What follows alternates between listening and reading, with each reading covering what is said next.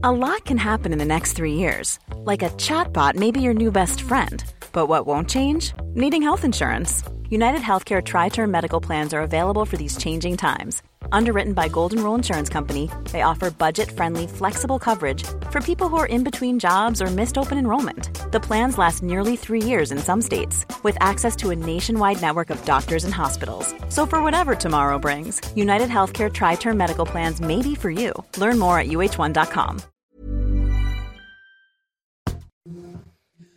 Il est bientôt 6 heures. Merci d'être avec nous. Bon réveil à tous. Un vieux monsieur de 74 ans tué par un Roumain sous OQTF. Ça s'est passé au parc de la Courneuve. Nos informations dès le début du journal. Réunion à l'Assemblée nationale autour du temps de travail de nos députés. Et oui, certains élus sont épuisés. Reportage. Un prof pro-migrant qui emmène ses élèves dans un campement à Calais. Est-ce vraiment le rôle de l'école? On en parle ce matin. Les Français épargnent de plus en plus en liquide. C'est peut-être votre cas. Pourquoi Le Mick Guillot avec nous pour les réponses. À tout de suite, le Mick. Et puis les Bleus, à J-1 de leur rencontre face à la Tunisie, ils doivent maintenir la pression pour s'assurer la première place du groupe. Guillaume Filleul est avec nous. À tout de suite, Guillaume. Une nouvelle illustration de l'incapacité du gouvernement à appliquer les OQTF, les obligations de quitter le territoire français. Un homme de nationalité roumaine est soupçonné d'avoir tué un homme de 74 ans d'un coup de couteau dans le dos en Seine-Saint-Denis, Et sous OQTF, cet individu avait été expulsé un peu plus tôt euh, dans l'année, mais force est de constater qu'il a réussi à revenir en France et à commettre un crime. Augustin Donadieu et Clémence Barbier. Les faits se sont déroulés samedi après-midi aux alentours de 16h30. Un homme de 74 ans marche dans ce parc de la Courneuve lorsqu'il est violemment poignardé dans le dos. La plaie est profonde, le septuagénaire succombera malgré l'intervention rapide des secours. L'auteur présumé des faits, un homme de nationalité roumaine de 24 ans, a été arrêté hier après-midi. Le suspect aurait tenté les jours précédant les faits de s'en prendre à d'autres personnes, toujours âgées. Plus tôt dans l'année, L'homme venait de passer cinq mois derrière les barreaux après avoir été interpellé en flagrant délit déjà à la Courneuve lorsqu'il était armé d'un couteau. Sous l'objet d'une OQTF, il avait été reconduit en Roumanie avant de revenir en France et de commettre son crime. Une enquête a été ouverte pour meurtre. Elle a été confiée au service de police judiciaire de la Seine-Saint-Denis. Un jeune délinquant frappe et étrangle un policier et reçoit le soutien de sa mère. Ça s'est passé le week-end dernier à Châtenay-Malabry dans les Hauts-de-Seine. Des agents ont tenté d'interpeller un adolescent de 14 ans qui les a violemment agressés avant d'être euh, enfin maîtrisés. Hein. Et un peu plus tard, des membres de sa famille sont venus le chercher au commissariat et malgré la gravité des actes de son fils, sa mère lui a donné raison et a complètement euh, perdu son calme. Elle a également été placée en garde à vue pour rébellion. Regardez la réaction de Mathieu Vallet. Alors il félicite le travail des policiers et se pose cette question comment y arriver quand même certains parents défendent l'indéfendable? Voilà, et on sera avec Abdoulaye Kanté, qui est policier dans les Hauts-de-Seine, à 7h10 en direct avec nous. Est-ce que les députés travaillent trop? Bon, la question peut vous agacer, je l'entends déjà. Une réunion des présidents de groupe de l'Assemblée nationale est organisée ce matin autour de Yael Braun-Pivet, la présidente de l'Assemblée, au sujet du temps de travail des députés. Certains députés dénoncent le rythme effréné du travail parlementaire et appellent à une meilleure organisation du rythme de travail. Augustin Donadieu. Ce bureau, le député de l'heure Kevin Mauvieux n'y reste jamais très longtemps. Entre commissions, débats dans l'hémicycle jusqu'à tard le soir et déplacements dans leur circonscription, nombreux sont les élus comme lui à vouloir lever le pied. Les Français attendent qu'on travaille, donc on ne va pas leur dire qu'on nous en demande trop. Mais euh, le timing dans lequel on nous demande de le faire, est assez serré. Quand vous recevez un pavé de 200 pages à 11h et que vous devez interroger le ministre à 13h, concrètement, euh, bah, le travail, vous ne pouvez pas le faire correctement, vous n'avez pas un travail de fond. Pour y remédier, les propositions vont bon train. Sanctuariser deux soirées par semaine où il serait interdit de siéger après 20h, proscrire le vendredi soir ou encore un système 2-1-2. En clair, deux semaines à Paris, une semaine en circonscription. Bref, les députés planchent sur une réorganisation de leur temps de travail au Parlement. Oui, il faut peut-être réorganiser le travail parlementaire, euh, peut-être comme on le fait au Parlement européen, en ayant dans le territoire des semaines complètes. Je pense qu'il faut réorganiser les choses, parce que sinon on va avoir, euh, voilà, ça va dysfonctionner. Chers collègues, il se fait tard et les esprits s'échauffent. Un consensus cependant parmi les élus, ne surtout pas créer un décalage entre les Français appelés à travailler davantage au moment où les députés donneraient l'impression de réduire leur temps de travail. On est, vraiment au cirque aujourd'hui. c'est bien, résumé. On est au cirque. Allez, les chiffres du Covid. Les chiffres du Covid repartent à la hausse depuis une semaine. La menace d'une neuvième vague plane en France. Hein. Et un élément alerte particulièrement les professionnels de santé, la part des plus de 60 ans vaccinés contre le Covid. Solène Boulan. À peine plus d'un tiers. Selon Santé publique France, seulement 30% des plus de 60 ans sont considérés comme protégés par la vaccination contre le Covid. Ouverte depuis le 7 avril dernier aux seniors, la quatrième dose peine parfois à convaincre. C'est vrai que j'ai eu un petit relâchement qui, et je crois que je ne me suis pas renseigné sur la dernière possible. Moi, je ne suis pas à jour du tout. Moi, j'étais obligée de me faire vacciner parce que j'entrais pour une opération. J'allais à l'hôpital, mais sinon, je pense que je ne me serais pas vaccinée. Depuis début octobre, la Haute Autorité de Santé recommande une dose de rappel pour les personnes à risque, dotées d'un système immunitaire plus fragile selon les spécialistes. Nous sommes arrivés à un stade de l'épidémie plus logique, plus paisible, où il faut absolument protéger les plus fragiles et non pas euh, forcément euh, euh, faire une protection de masse. Ce sont les plus fragiles qui doivent être protégés et donc la protection, ça passe avant tout, bien sûr, par la vaccination.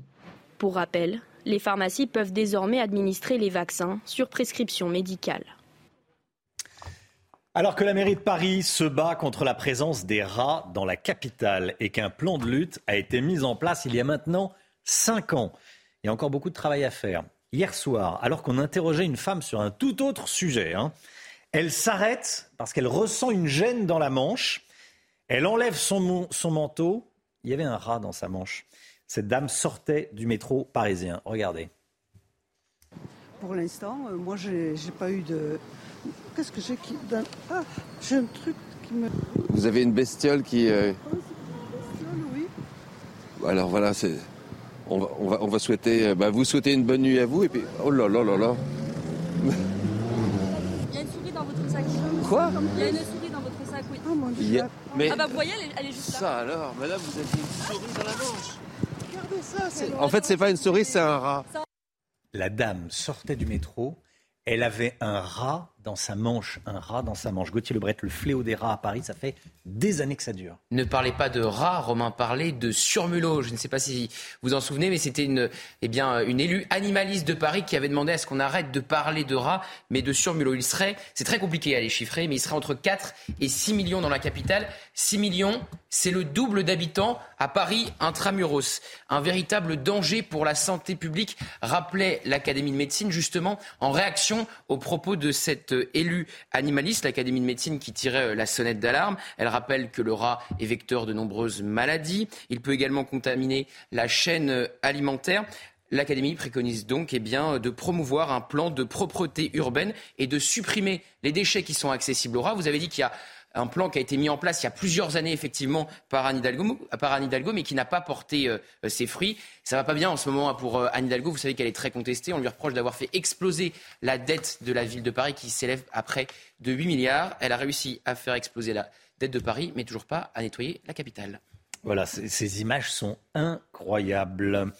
Ça y est, le froid arrive. Alexandra Blanc avec nous jeudi, on sera le 1er décembre, premier jour du, de l'hiver météorologique. Début d'hiver qui va coïncider avec une baisse des températures. On ressort les bonnets et les écharpes en fin de semaine. Le froid arrive. Oui, ça y est, le froid arrive. Romain, les températures vont tout simplement dégringoler par rapport à la semaine dernière. C'est vrai qu'on a eu un été particulièrement chaud, un automne également qui l'a été. Et eh bien là, les températures vont enfin baisser. On va retrouver des niveaux conformes au normal de saison. Donc ces températures baissent. Pourquoi? Eh bien tout simplement parce que nous allons avoir un air froid qui va arriver de Scandinavie. Et conséquence, on a ce qu'on appelle la bise. C'est un vent d'est qui a tendance donc à rafraîchir l'atmosphère. Les températures vont repasser en dessous des normales de saison. Alors de l'ordre de 2 à 3 degrés, mais on repasse tout de même en dessous euh, des normales. Alors attention, pas de gelée le matin, puisque nous allons avoir un temps très très nuageux, donc on n'aura pas vraiment très très froid le matin, mais c'est surtout qu'on aura très peu de différence entre le matin et l'après-midi. Et puis attention, on en a beaucoup parlé dans les médias, on ne parle pas, Romain, d'une vague de froid, mais d'un léger refroidissement avec ces températures qui vont baisser, pas de vague de froid, puisqu'une vague de froid dure au moins trois jours, avec des températures surtout sans dégel entre le matin et l'après-midi à l'échelle nationale, on a en moyenne moins 2 degrés. Alors concrètement, en termes de température, à quoi doit-on s'attendre? La réponse ici. Regardez ces températures du côté de l'île. Jeudi matin, on va avoir 2 degrés. Vendredi, samedi, moins 1 degré le matin, donc on aura des gelées. Et dimanche, moins 2 degrés. À Paris, on n'aura pas de gelée, mais on aura en moyenne 1 à 0 degrés. Donc température hivernale le matin comme l'après-midi. Puis à Strasbourg, pas plus de 4 degrés l'après-midi. Donc ça fait froid. On ressort donc les bonnets et les écharpes. Merci Alexandra. Olivier Nasty, élu meilleur chef de l'année euh, par le guide Goemio. Il est chef du restaurant Chambard en Alsace. Il était déjà doublement étoilé Michelin. Tartare de cerf au caviar. ça, ça, doit, être quelque chose. Carré de chevreuil aux érelles, lièvre en feuille à feuille. Cet amateur de chasse aime réinventer les plats à base de, de gibier. Bon, dites donc.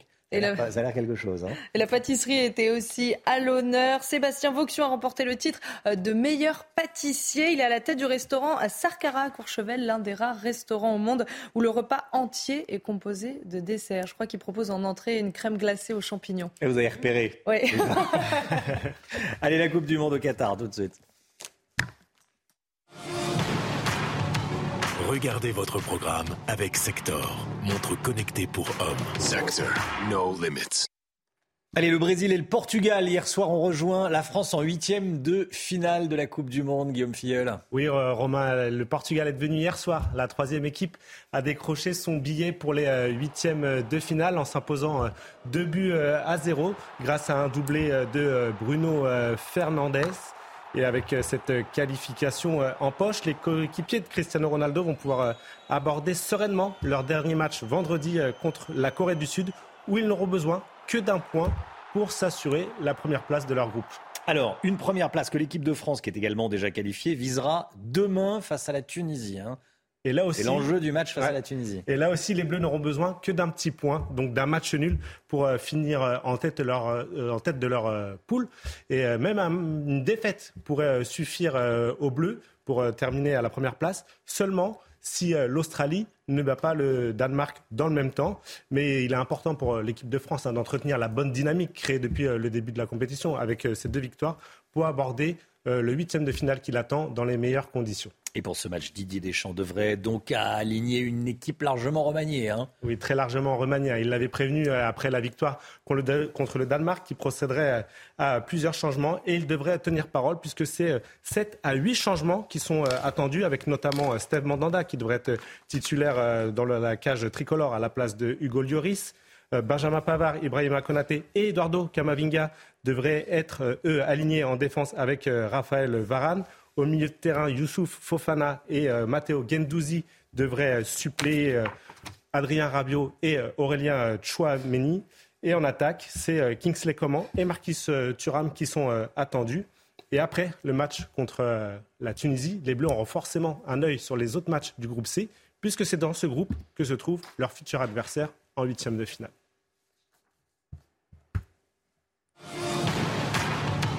Vous avez regardé votre programme avec Sector, montre connectée pour hommes. Sector, no limits. Restez bien avec nous dans un instant. L'idéologie pro-migrant qui rentre à l'école, on vous en parle dans un instant. Restez bien sur CNews. À tout de suite.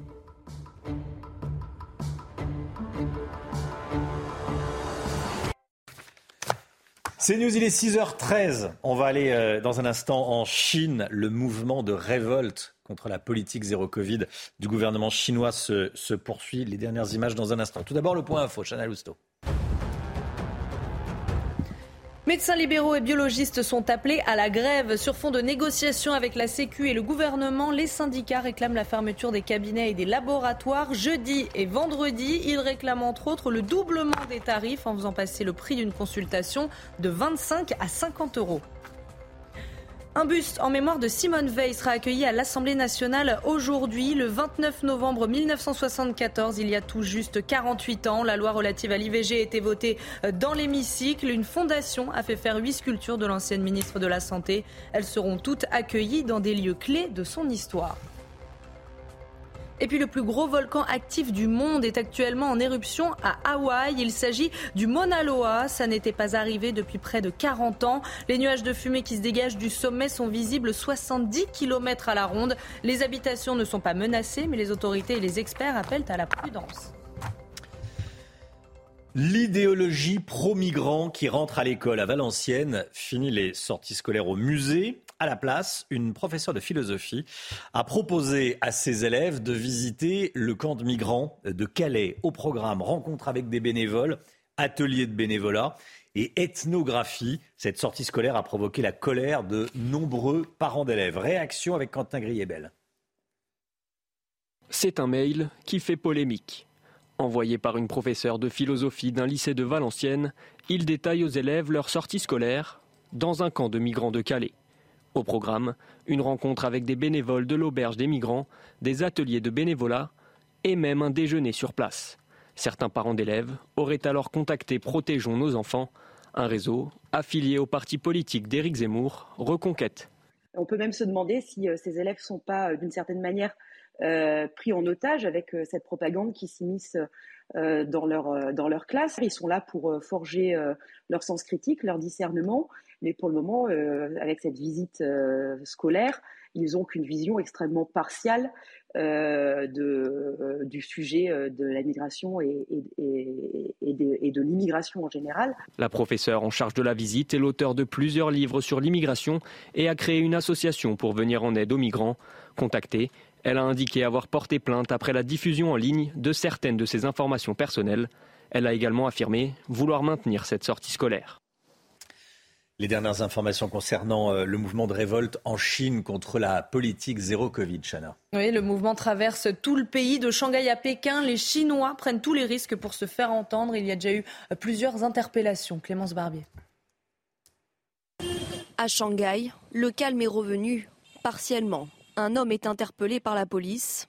Interdiction pour lui de prendre des photos de la rue où se sont rassemblées la veille des centaines de personnes qui protestaient contre la politique zéro Covid. Plus loin, les forces de l'ordre fouillent le téléphone des passants. L'échange est vif avec ces deux femmes. Elles sont en colère contre ces restrictions de liberté. Objectif, empêcher par tous les moyens de nouvelles manifestations. Le gouvernement chinois prévient, il ne cédera pas aux revendications de la population. Quant aux préoccupations concernant la sécurité de la vie en Chine, je pense qu'elles sont infondées. Je pense que pour la grande majorité des gens, la vie en Chine est sûre. Notre combat contre la Covid-19 sera une réussite. À Pékin, une manifestation prévue hier en fin de journée a été découragée par la forte présence policière. Ces mobilisations de ce week-end, partout dans le pays, semblent être les plus importantes depuis les rassemblements pro-démocratie de la place Tiananmen en 1989, durement réprimés. La guerre en Ukraine à présent, plusieurs habitants euh, toujours privés d'électricité, et plusieurs euh, dizaines, centaines de milliers d'habitants hein, toujours privés d'électricité, Chana. Hein. Et tout devient plus compliqué, s'éclairer, cuisiner ou même se chauffer, tout simplement. Et avec l'arrivée des températures hivernales, les Ukrainiens sont très inquiets. Kylian Salé. Couper des arbres à la force des bras, la seule façon de se chauffer pour cet infirmier du Donbass. Comme dans plusieurs régions d'Ukraine, cette ville connaît des pannes électriques à répétition. Les habitants se préparent à vivre des mois difficiles. Je coupe du bois, je scie nos érables pendant qu'ils poussent encore. L'hiver va être dur. Le toit fuit. Nous n'avons pas assez de rondins. C'est comme ça qu'on survit. Dans cet appartement de Kramatorsk, les occupants ont froid. Sans électricité, Anastasia a dû s'organiser. Nous avons deux couvertures chaudes. Les radiateurs ne sont pas chauds du tout en ce moment. Nous avons aussi celle-ci, mais notre enfant dort avec moi en ce moment parce qu'il fait trop froid. Aujourd'hui à Kramatorsk, la température ne dépassera pas 0 degré et pourrait même descendre jusqu'à moins 8 dans la nuit. Voilà les habitants qui se préparent évidemment à un hiver rude, plusieurs millions d'habitants toujours sans électricité. Changement de, décor, c'est le moins qu'on puisse dire. Les, décorations de Noël sont arrivées à la Maison Blanche et comme chaque année, c'est magnifique. on va regarder les images ensemble, Romain. Oui, alors il y a plein de guirlandes, de lumière et puis des sapins, des sapins et encore des sapins. Voilà, on est bien dans l'esprit de Noël et c'est très joli. Voilà, c'est voilà, c'est faut aimer. Euh, faut aimer Noël, hein. Faut aimer Noël et faut aimer la, la décoration très chargée. Voilà la Maison Blanche qui Maison Blanche qui revêt ses habits de Noël. Voilà, le président de la République, euh, Emmanuel Macron, euh, va être accueilli euh, à partir de, mercredi. Hein. Visite d'État Emmanuel Macron, il va y avoir dîner tous les quatre avec les Biden mercredi soir et puis dîner d'État jeudi soir à la Maison Blanche. On va le suivre bien sûr sur CNews. Il est 6h19. Restez bien avec nous. Dans un instant, l'épargne. Tiens, comment est-ce que vous faites quand vous dites, tiens, je vais épargner un petit peu d'argent? 14% des Français répondent quand on leur pose la question, ah ben, je, mets de l'argent liquide, je, j'épargne en liquide. En clair, l'argent sous le, sous le matelas, comme on dit. Mais quel est l'intérêt? Ben, On va voir ça avec le Mick Guillot dans un instant. Quel est l'intérêt quand il y a 7% d'inflation? Restez bien avec nous sur CNews. À tout de suite. Rendez-vous avec Pascal Pro dans l'heure des pros, du lundi au vendredi de 9h à 10h30. Quand on demande aux Français quel est le moyen le plus sûr d'épargner, 14% des Français disent que c'est en gardant l'argent liquide chez eux, le bas de laine, l'argent sous le matelas.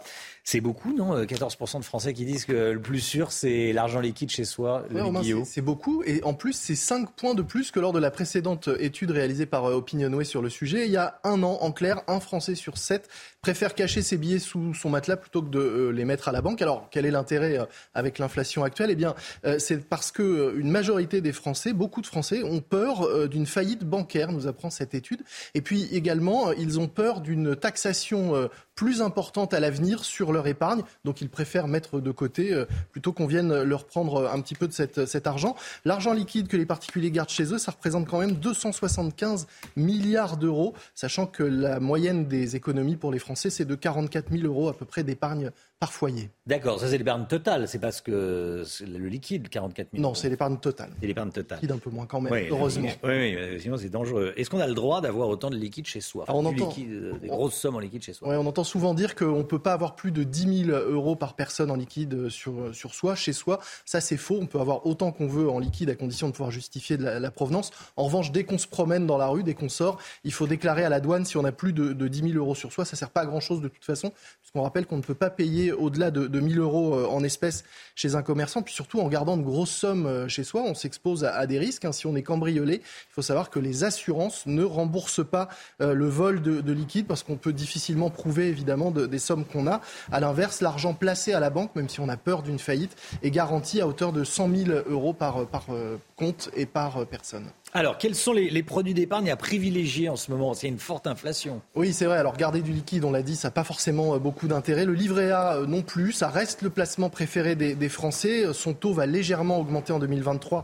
Il va passer à 3%. Également de, des progressions de taux euh, sur le plan d'épargne logement. Et puis, l'assurance vie redevient intéressante, notamment avec les fonds en euros qui repassent au-dessus des, 2%. Mais le placement, le placement à privilégier si vous êtes éligible, si vous êtes éligible, c'est le LEP, le livret d'épargne populaire. Il va être à 6%, peut-être même un peu plus en début d'année, donc pratiquement euh, autant que l'inflation, mais il est réservé aux ménages les plus modestes avec euh, un plafond euh, de revenus à ne pas dépasser. On gomme presque avec ce livret les effets de l'inflation, sinon en ce moment, bah, il vaut mieux dépenser son argent plutôt que de le garder chez soi en liquide si on ne veut pas voir son pouvoir d'achat s'éroder. C'était votre programme avec Samsonite Proxys. Légère, résistante, durable une nouvelle génération de bagages. La météo tout de suite avec Alexandra Blanc de la neige dans les Pyrénées, on en parle tout de suite. France par brise. En cas de bris de glace, du coup, vous êtes à l'heure pour la météo avec France par brise et son prêt de véhicule. Neige abondante de les Pyrénées, Alexandra Blanc. Hein oui, du côté de Cotteret, regardez euh, ces images avec euh, localement euh, plus de 20 cm tombés en seulement quelques jours. Images splendides qui donnent envie d'aller à la montagne. Ça tombe bien puisque les stations de ski vont commencer ou ont commencé à ouvrir leurs portes à l'occasion du début de l'hiver. Alors au programme aujourd'hui, eh bien toujours de la neige, notamment sur les Pyrénées au-delà de 1300 mètres d'altitude. On retrouve également de la neige entre les Alpes ou encore le Jura avec une altitude de 1000-1200 mètres aujourd'hui. Puis on aura également de la neige du côté de la Corse, partout ailleurs, attention, temps très nuageux aujourd'hui, temps très brumeux sur les trois quarts du pays. Attention, si vous prenez la route, notamment si vous êtes en Bourgogne ou encore en remontant vers les régions du nord, avec donc un temps très gris. Aujourd'hui, on aura néanmoins quelques éclaircies au lever du jour du côté de la Bretagne ou encore de la Loire-Atlantique. Dans l'après-midi, eh bien, très peu d'évolution, temps plutôt calme et anticyclonique. Localement, euh, quelques averses au pied des Pyrénées ou encore euh, sur les régions de l'Est. On retrouvera un temps très nuageux entre le nord, le bassin parisien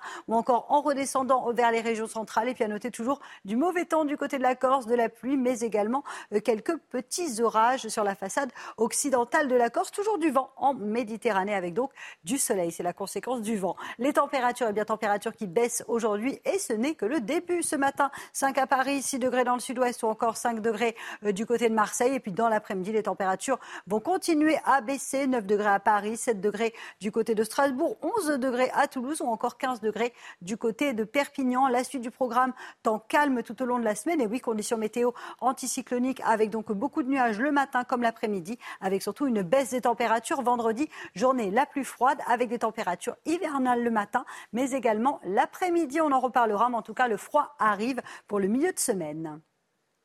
Et hop, France par brise. Malgré votre bris de glace, du coup, vous étiez à l'heure pour la météo avec France par brise et son prêt de véhicule. C'est News, il est 6h29. Merci d'être avec nous à la une ce matin. Les bouchers dans la rue aujourd'hui. Ils subissent de plein fouet la hausse des prix de l'énergie. Reportage dès le début du journal. Et puis nous serons avec Jean-François Guillard, président de la Confédération française de la boucherie charcuterie, qui est avec nous sur ce plateau. À tout de suite, Jean-François Guillard. Deux mois après l'évacuation du camp de toxicomane du nord de Paris, on est retourné sur place et tout est loin d'être réglé. Vous allez voir. Des incidents dans de nombreuses villes de France après la victoire du Maroc dimanche. On va y revenir. Information d'Amory Bucco du service police-justice de CNews. La ville de Lyon veut interdire les cigarettes aux abords des écoles. Bonne ou mauvaise idée? On en parle dans la matinale. Et puis le Portugal et le Brésil ont validé à leur tour leur billet pour les huitièmes de finale de la Coupe du Monde au Qatar. Ils rejoignent les Français parmi les qualifiés. Guillaume Filleul est avec nous. À tout de suite, Guillaume. La hausse du prix de l'énergie, les bouchers charcutiers vont manifester aujourd'hui près de l'Assemblée nationale. C'est une première depuis 20 ans. C'est Ouais. dire si l'heure est grave. hein. Oui, ils se disent particulièrement touchés et ils réclament des aides supplémentaires. Alors comment l'électricité est gérée dans ces commerces? On a rencontré un professionnel, Thibaut Marcheteau. Pour ce boucher charcutier parisien, la consommation d'électricité devient une préoccupation importante dans la gestion de son commerce. J'ai les fours à, à micro-ondes, j'ai les grilles parce que je fais des plats cuisinés. Quand il y a du monde et que tout le monde tout tire, là, euh, ça, ça, ça, ça prend vraiment beaucoup d'énergie. ouais. Pour faire face à l'augmentation des prix de l'énergie, cet artisan a ses petites astuces pour réduire la facture d'électricité. J'ai mis euh, des petites lampes qui me permettent par contre d'éteindre tout un bloc de, de néon et qui me font donc de l'énergie. Euh, c'est pareil pour les moteurs de, mon, mes rôtissoirs. J'essaye de les faire tourner euh, pas trop souvent, euh, tout en restant quand même en réponse à la clientèle au niveau des produits. Ce professionnel envisage même d'investir et de changer l'intégralité de son système d'éclairage pour faire davantage d'économies d'énergie. Les consommateurs de crack à Paris, près de deux mois après le démantèlement du campement de la Porte de la Villette, nous sommes retournés sur place. Mais Alors sur cet ancien camp, il n'y a plus personne, mais vous allez voir que les toxicomanes se sont tout simplement déplacés, particulièrement dans le 18e arrondissement de la capitale. Reportage de Jeanne Cancard et Fabrice Elsner. Sur cet ancien campement, porte de la Villette, plus aucune trace des toxicomanes. Si certains ont été placés dans des centres d'hébergement, c'est dans le 18e arrondissement de Paris, rue de la Chapelle et porte de Clignancourt plus au nord, que la majorité d'entre eux errent désormais. Seuls ou en groupe, ils sont de nouveau livrés à eux-mêmes, à la recherche des dealers. Inès a 24 ans. Depuis qu'elle a quitté le campement, elle continue de se prostituer pour s'acheter du crack. Un cercle vicieux, inarrêtable selon elle. Franchement, même si demain il pète tous les mots, on va se mettre à cuisiner nous-mêmes. Moi, je sais cuisiner. hein. Moi, demain, il y a plus de menus, je prends ma coque, je sais cuisiner moi-même. Ça sert à rien ce qu'ils font. Ça arrête rien du. À quelques mètres de là, les habitants que nous rencontrons dénoncent l'inefficacité de la mairie de Paris. Bah, elle n'a rien fait, elle a déplacé le problème comme d'habitude. Ils sont revenus dans le quartier, dans le métro. Euh, Moi, je me suis invité des amis euh, dans le quartier. Les Jeux Olympiques vont se passer là, c'est pas possible. Pour une réelle prise en charge médico-sociale, les associations réclament davantage de places d'hébergement et la création d'espaces de consommation sécurisés. On vous parlait hier des débordements après le match Maroc-Belgique, euh, notamment à Bruxelles. Selon nos informations, les informations euh, d'Amaury Bucco du service police-justice de CNews, il y a également eu des incidents un peu partout en France, pas uniquement euh, sur les Champs-Élysées, comme vous le voyez sur euh, ces images. Oui, alors regardez, entre autres à Montpellier, il y a eu des tirs de mortier d'artifice, des policiers pris à partie, des poubelles et véhicules incendiés. À Avignon, la circulation était complètement bloquée, la gare fermée, des décorations de Noël ont été cassées. Et puis à Nice, également des tirs de mortier d'artifice, circulation bloquée et des policiers une nouvelle fois pris à partie. À Lyon, il est désormais interdit de fumer près des écoles et près des crèches, cigarettes, cigares, cigarettes électroniques. Tous sont euh, concernés par cette mesure. Objectif de la mairie, euh, s'attaquer à l'image positive du tabac auprès des enfants. Et comme tous les matins, on vous consulte, on vous donne la parole dans la matinale. Et ce matin, on vous pose cette question. Est-ce qu'il faut interdire la cigarette, y compris électronique, près des écoles et des crèches comme à Lyon? Écoutez vos réponses, c'est votre avis. Ça devrait être interdit, ouais. Ça inciterait moins les élèves à, fumer. La cigarette, c'est à bannir, c'est très mauvais, c'est très très mauvais en plus. Hein. Ça pourrait causer de, de, grosses, de gros problèmes sur, sur la santé. C'est tout à fait normal. La cigarette, ça tue. Il faut l'interdire parce que, parce que je pense qu'on a tous été un peu influencés. Moi-même, je suis fumeuse et je pense que si j'avais pas commencé au collège, euh, eh ben, je ne serais pas tombée là-dedans et c'est la pire des drogues c'est la pire des drogues, c'est vrai. On trouve ça mauvais la première fois et on tombe dans le panneau. C'est vrai que c'est la pire des drogues, le, tabac. Euh, la Coupe du Monde, à présent, les sportifs fument pas normalement. Normalement. Guillaume Filleul, il y en a qui fument. Il y a des exceptions et des, des très célèbres. On va faire des noms. On va les noms. Ah, très célèbres euh, sportifs ont, fumé ou fument encore. Ont fumé ou fument encore. Bon, on ne veut pas trop le savoir. Allez, euh, J-1 avant le match entre la France et la Tunisie. C'est tout de suite. Regardez votre programme avec Sector, montre connectée pour hommes. Sector, no limits. L'équipe de France affronte la Tunisie demain pour son troisième match de Coupe du Monde. Didier Deschamps devrait procéder à plusieurs changements, Guillaume. Hein. oui, hein, l'équipe de France hein, qui a été rejointe par le Portugal et le Brésil en huitième de finale devrait se présenter avec euh, une équipe fortement euh, remaniée. Ce sont 7 à 8 changements qui sont attendus pour cette rencontre et ils devront concerner tous les secteurs, à commencer par le poste de gardien de but avec Steve Mandanda qui gardera donc la cage tricolore à la place d'Hugo Lloris, alors que Benjamin Pavard, Ibrahima Konaté et Eduardo Camavinga devraient être alignés en défense, alors que Youssouf Fofana et Matteo Gendouzi sont eux attendus en milieu de terrain en remplacement d'Aurélien Chouameni et Adrien Rabiot. Des changements également concernant le, quatuor offensif. Hein. Oui, ce fameux quatuor offensif hein, mm. qui a fait des merveilles depuis euh, le début de cette euh, compétition. Ousmane Dembélé devrait laisser sa place euh, sur le côté droit à Kingsley Coman et Olivier Giroud, lui, devrait être remplacé en pointe par Marcus Thuram. En revanche, Antoine Griezmann, qui a paru très en jambes depuis le début de la compétition, et Kylian Mbappé, déjà auteur de trois buts, devraient, eux, enchaîner pour tenter d'aider l'équipe de France à terminer à la première place hmm. de son groupe. Et pour y parvenir, elle n'aura besoin que d'un petit point. Bon, euh, des nouvelles de Karim Benzema. Il serait sur le point de reprendre l'entraînement avec le Real Madrid. Guillaume Filleul, ça veut dire que s'il reprend l'entraînement avec le Real, pourquoi il ne pourrait pas venir d'un coup de jet à, Doha au Qatar pour euh, aller jouer euh, un match de, Coupe du Monde? Dans les faits, ça serait tout à fait possible, hmm. Romain puisque euh, euh, Karim Benzema est toujours officiellement inscrit sur la liste des 26 joueurs retenus par ah Didier Deschamps. Donc si Didier Deschamps le voulait, il pourrait le rappeler. Mais il y a très peu de chances que ça arrive, hein. au-delà du fait des considérations sur euh, le fait que le groupe serait libéré depuis le départ de Karim Benzema. On n'est pas encore sûr de son rétablissement. Et il ne faut pas oublier surtout qu'il n'a pas joué depuis plus d'un mois et demi. Donc sur le plan physique, ça paraît là aussi très compliqué. En tout cas, euh, car euh, Didier Deschamps pourrait être interrogé hein, aujourd'hui sur ce sujet en conférence de presse et pourrait répondre euh, à cette question. Mais en tout cas, les chances sont faibles. Mais sachez que en revanche, Karim Benzema pourrait être sacré champion du monde si l'équipe de France venait à remporter le titre. Est-ce qu'il est sur la liste Exactement, pour les raisons que je viens d'évoquer, il est sur la liste, donc il recevrait remettre une médaille si la France était championne du monde. Merci Guillaume. Vous avez regardé votre programme avec Sector, montre connectée pour hommes. Sector, no limits.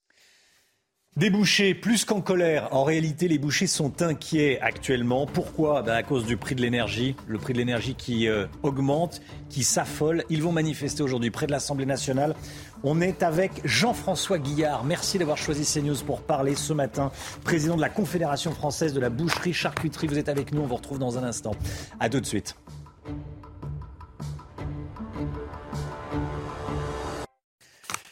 Il est 7h moins 20, bon réveil à tous, merci d'être avec nous, merci à vous Jean-François Guillard d'être euh, avec nous sur le plateau de la matinale ce matin. L'heure est grave dans la boucherie, vous êtes le président de la Confédération française de boucherie charcuterie et vous allez manifester aujourd'hui à la mi-journée entre 11h et 13h près de l'Assemblée nationale pour, euh, comme on dit, tirer la sonnette d'alarme. Euh, vous êtes inquiet, vous êtes pris à la gorge avec les prix de l'énergie, hein. c'est ça le, problème aujourd'hui. Oui, en fait, des bouchers qui manifestent, c'est pas courant. Hein. Non. Euh, la dernière fois, c'était au moment de la crise de la vache folle, donc euh, il y a plus de 20 ans. Et en fait, on était en Assemblée générale euh, le 20 novembre à, Marseille. Et c'est une demande de la base, c'est une demande de nos présidents départementaux de faire un rassemblement auprès de l'Assemblée nationale pour, bah, pour alerter des difficultés bah, qui arrivent, des difficultés croissantes il y a déjà tous les prix euh, de la matière première qui ont augmenté en gros de 12% sur l'année, et euh, hmm. les coûts de l'énergie. Et surtout, ce qui inquiète, c'est euh, ce manque de lisibilité.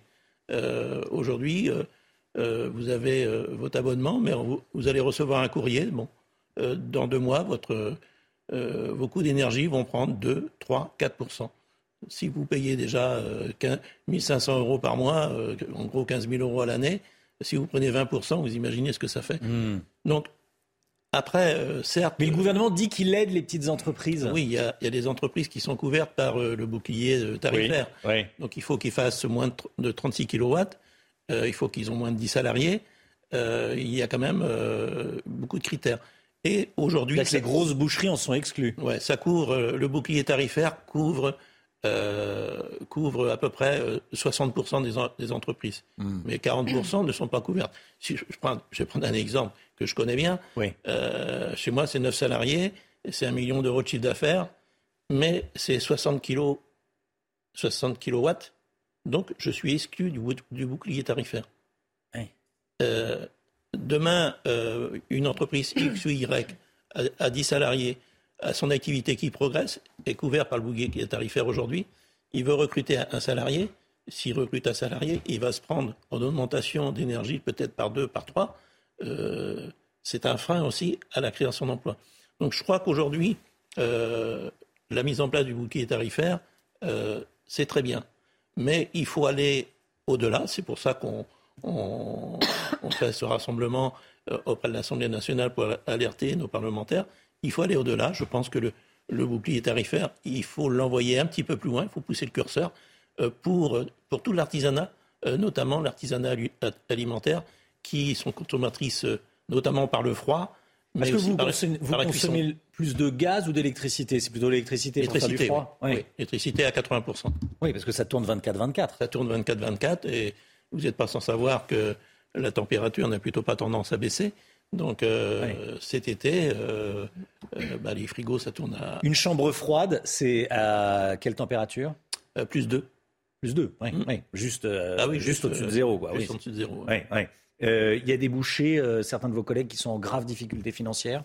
Là, aujourd'hui, on commence à être alerté par, par nos fournisseurs que ben, ça commence à tirer un petit peu parce qu'en fait, comme je vous l'ai dit tout à l'heure, les prix ont augmenté de 12% sur l'année mais beaucoup de professionnels, de collègues ont augmenté que de 6, 7, 8% C'est-à-dire que pour pas... Euh, mais ils rognent sur leur marge. Ils rognent sur leur marge. Donc, euh, vous savez, la marge, c'est ça qui fait le résultat.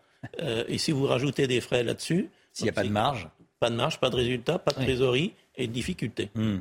Le prix de la viande a sacrément augmenté ces derniers mois. ça va continuer à augmenter selon ce que vous voyez? Je pense que, bon, on a une une baisse de production en France qui est quand même euh, dramatique. Euh, euh, je pense que le mot n'est pas trop fort. Je pense qu'on on, va au printemps avoir encore une période difficile et il n'est pas exclu que les prix remontent un petit peu encore au, printemps. Les clients vous suivent pour l'instant ou pas? Pour l'instant, parce que mmh. ben, on, fait le dos rond, hein, quelque part. Comme je dis, on essaye de ne pas passer des prix psychologiques. Le faux filet à 29,95 plutôt que de passer à 31, comme peut-être qu'il devrait. et ça, c'est dans beaucoup d'entreprises. Mais je crois qu'il faut aujourd'hui, ben, le consommateur le comprend, ben, il y a un prix pour un produit, un produit de qualité, un service de qualité, mais euh, la situation est quand même compliquée. Ce qu'on demande surtout, c'est avoir de la, de la lisibilité. C'est ça qui est important pour nous, hmm. c'est de pouvoir se projeter et pas être sous la, quelque part euh, la menace d'un fournisseur d'énergie qui vous dit, euh, parce que c'est comme ça que ça se passe, hein, on vous envoie un courrier deux mois après. moi, j'ai appelé mon fournisseur, mes prix sont bloqués jusqu'en mai. Euh, mais après mai, je ne sais pas ce que, quelle sauce je vais manger. C'est inquiétant c'est très inquiétant. Et c'est ça justement qu'on veut interpeller. Il y a eu des mesures qui ont été prises jusqu'à la fin de l'année. Il y a des mesures qui sont prises euh, pour euh, l'année prochaine. Mais pour nous, on, voudrait avoir de la lisibilité, on voudrait bah, travailler oui, Et votre message est adressé autant aux députés qu'à Bercy, évidemment, qui vous regardent, bien sûr. D'ailleurs, pour, Bercy, Merci nous a appelé hier et on sera reçu euh, euh, demain, euh, donc au ministère d'Olivier Grégoire, donc demain en début d'après-midi. Donc je pense qu'il y a une vraie prise de conscience de, la problématique pour l'artisanat et tous les commerces de l'alimentaire. Merci beaucoup Jean-François Guillard d'avoir choisi CNews pour parler ce matin. Merci beaucoup, bonne journée à vous, bon courage. Et, voilà, et bonjour à, tous les bouchers, évidemment. 6h47, 7h moins le quart, le point info, Chanel Houston. L'Assemblée nationale a entamé cette nuit l'examen d'une proposition de loi anti-squat. Malgré l'opposition de la gauche et une ambiance électrique, elle pourrait être adoptée grâce aux voix des députés Rassemblement national et les Républicains. Le texte propose entre autres de tripler les sanctions encourues par les squatteurs, soit jusqu'à 3 ans de prison et 45 000 euros d'amende. Joe Biden suit de très près les manifestations en Chine contre les restrictions sanitaires. Le porte-parole de la Maison-Blanche a affirmé dans la soirée que le président américain se tenait informé. Il reste également ouvert à la discussion avec son homologue chinois. Je rappelle que les États-Unis défendent la vaccination et les tests plutôt que les restrictions strictes. Les États-Unis qui vont également débloquer une nouvelle aide d'urgence pour l'Ukraine. On n'en connaît pas encore le détail, mais elle devrait aider les Ukrainiens à faire face aux dommages sur leurs infrastructures énergétiques. Sur place, des millions d'Ukrainiens sont toujours plongés dans le noir après les dernières frappes russes. Les députés veulent travailler moins. Oui, vous avez bien entendu, les députés qui veulent travailler moins, ils en ont marre des séances de nuit, ils en ont marre des séances du week-end. Certains sont épuisés, proches du burn-out. On en parle dans un instant avec Gauthier Lebret. À tout de suite. Rendez-vous avec Jean-Marc Morandini dans Morandini Live du lundi au vendredi de 10h30 à midi. La politique, les députés sont-ils en surmenage? La présidente de l'Assemblée nationale, Yael Braun-Pivet, réunit les présidents de groupe aujourd'hui pour évoquer la question. Gauthier Lebret avec nous. Certains députés, Gauthier, seraient en au bord du burn-out. Ils n'en peuvent plus, Romain. Ils sont au bout du rouleau, crevés, exténués, face à un rythme que certains jugent insoutenable. Les députés veulent donc changer leur manière de travailler et moins siéger dans l'hémicycle que vous voyez juste derrière moi. Et pour une fois, ça n'arrive presque jamais. C'est suffisamment rare pour être souligné. C'est un avis partagé par tous les groupes. Mais attention, à ne pas créer un décalage avec les Français à qui on demande de travailler davantage. Avec nos salaires, on n'a pas le droit de se plaindre, mais les machines commencent sérieusement à tirer à l'angle, lâche un député RN dans les colonnes du JDD. Si vous vous posiez euh, la question, un député a une indemnité de 5 841 euros net par mois. C'est pourquoi jamais vous verrez un élu face caméra vous dire qu'il n'en peut plus. Il préférera vous dire que le travail parlementaire est bâclé car les textes s'enchaînent trop vite. Ça, c'est face caméra. Mais quand vous éteignez la caméra, qu'il vous confie eh bien, ses ressentiments en off aux journalistes, nous sommes tous épuisés, tout le monde tombe malade et certains sont au bord du burn-out, lâche une députée de la majorité dans les colonnes du Figaro. N'empêche qu'il y a un vrai sujet. La médecin de l'Assemblée serait même inquiète et n'aurait jamais vu autant de députés malades et fatigués en 20 ans d'exercice au Palais Bourbon. Alors les députés travaillent plus qu'avant ou pas? Les choses ont vraiment changé? Alors ce qui a changé, Romain, ça ne vous a pas échappé, c'est que le gouvernement n'a pas de majorité absolue, ce qui oblige les députés du parti présidentiel à siéger quasi en permanence pour qu'il ne manque aucune voix à l'exécutif. Et puis, il y a une dizaine d'années, le rythme à l'Assemblée, c'était du mardi au jeudi. Maintenant, c'est du lundi au vendredi avec parfois des séances tard le soir, le vendredi soir. Et puis, les séances de nuit se sont démultipliées. Résultat, les députés doivent parfois siéger jusqu'à 3 heures du matin et revenir quelques heures plus tard à 9 heures. Vous avez des députés donc qui ne voient plus jamais leur famille, ils s'en plaignent, car toute la semaine, ils sont à Paris pour siéger, et quand ils rentrent en circonscription le week-end, il faut aller d'un événement à l'autre. Alors, quelles sont les, les, demandes des députés exactement, Gauthier? Eh bien déjà, limiter les séances de nuit. Certains députés proposent de finir les séances à 21h maximum. D'autres veulent au moins deux soirées euh, par semaine de libre. Et puis, il y en a qui veulent carrément changer tout le fonctionnement à l'Assemblée nationale. Ça a autant dire très peu de chances d'aboutir, avec une alternance entre la circonscription euh, et Paris, deux semaines à Paris, une semaine en circonscription ou une semaine euh, sur deux. Toutes ces propositions ne font pas consensus. Et comme d'habitude, au Palais Bourbon, le débat ne fait que commencer. Merci beaucoup, Gauthier Lebret. C'est vrai, il y a, a peut-être aussi un rajeunissement des députés, un nouveau rapport au travail, les temps changent. Bon, après, effectivement, quand on a ce niveau de salaire qui est important, euh, les, les, plaintes sont difficilement audibles. Il faut les écouter, bien sûr, mais... Le rythme s'est quand même accéléré. Le rythme s'est accéléré. Merci, Gauthier. 8h15, Laurence Ferrari recevra ce matin Dominique Régnier, directeur général de Fondapol. Voilà, Dominique Régnier, invité de Laurence Ferrari à 8h15. Regardez votre programme avec Samsonite Proxys. Légère, résistante, durable. Une nouvelle génération de bagages. Il est de retour, Christophe Mahé de retour en attendant son prochain album prévu pour le printemps prochain. Il revient avec son nouveau single Pays des merveilles. Christophe au Pays des merveilles. Le titre est inspiré par son voyage au Cap Vert.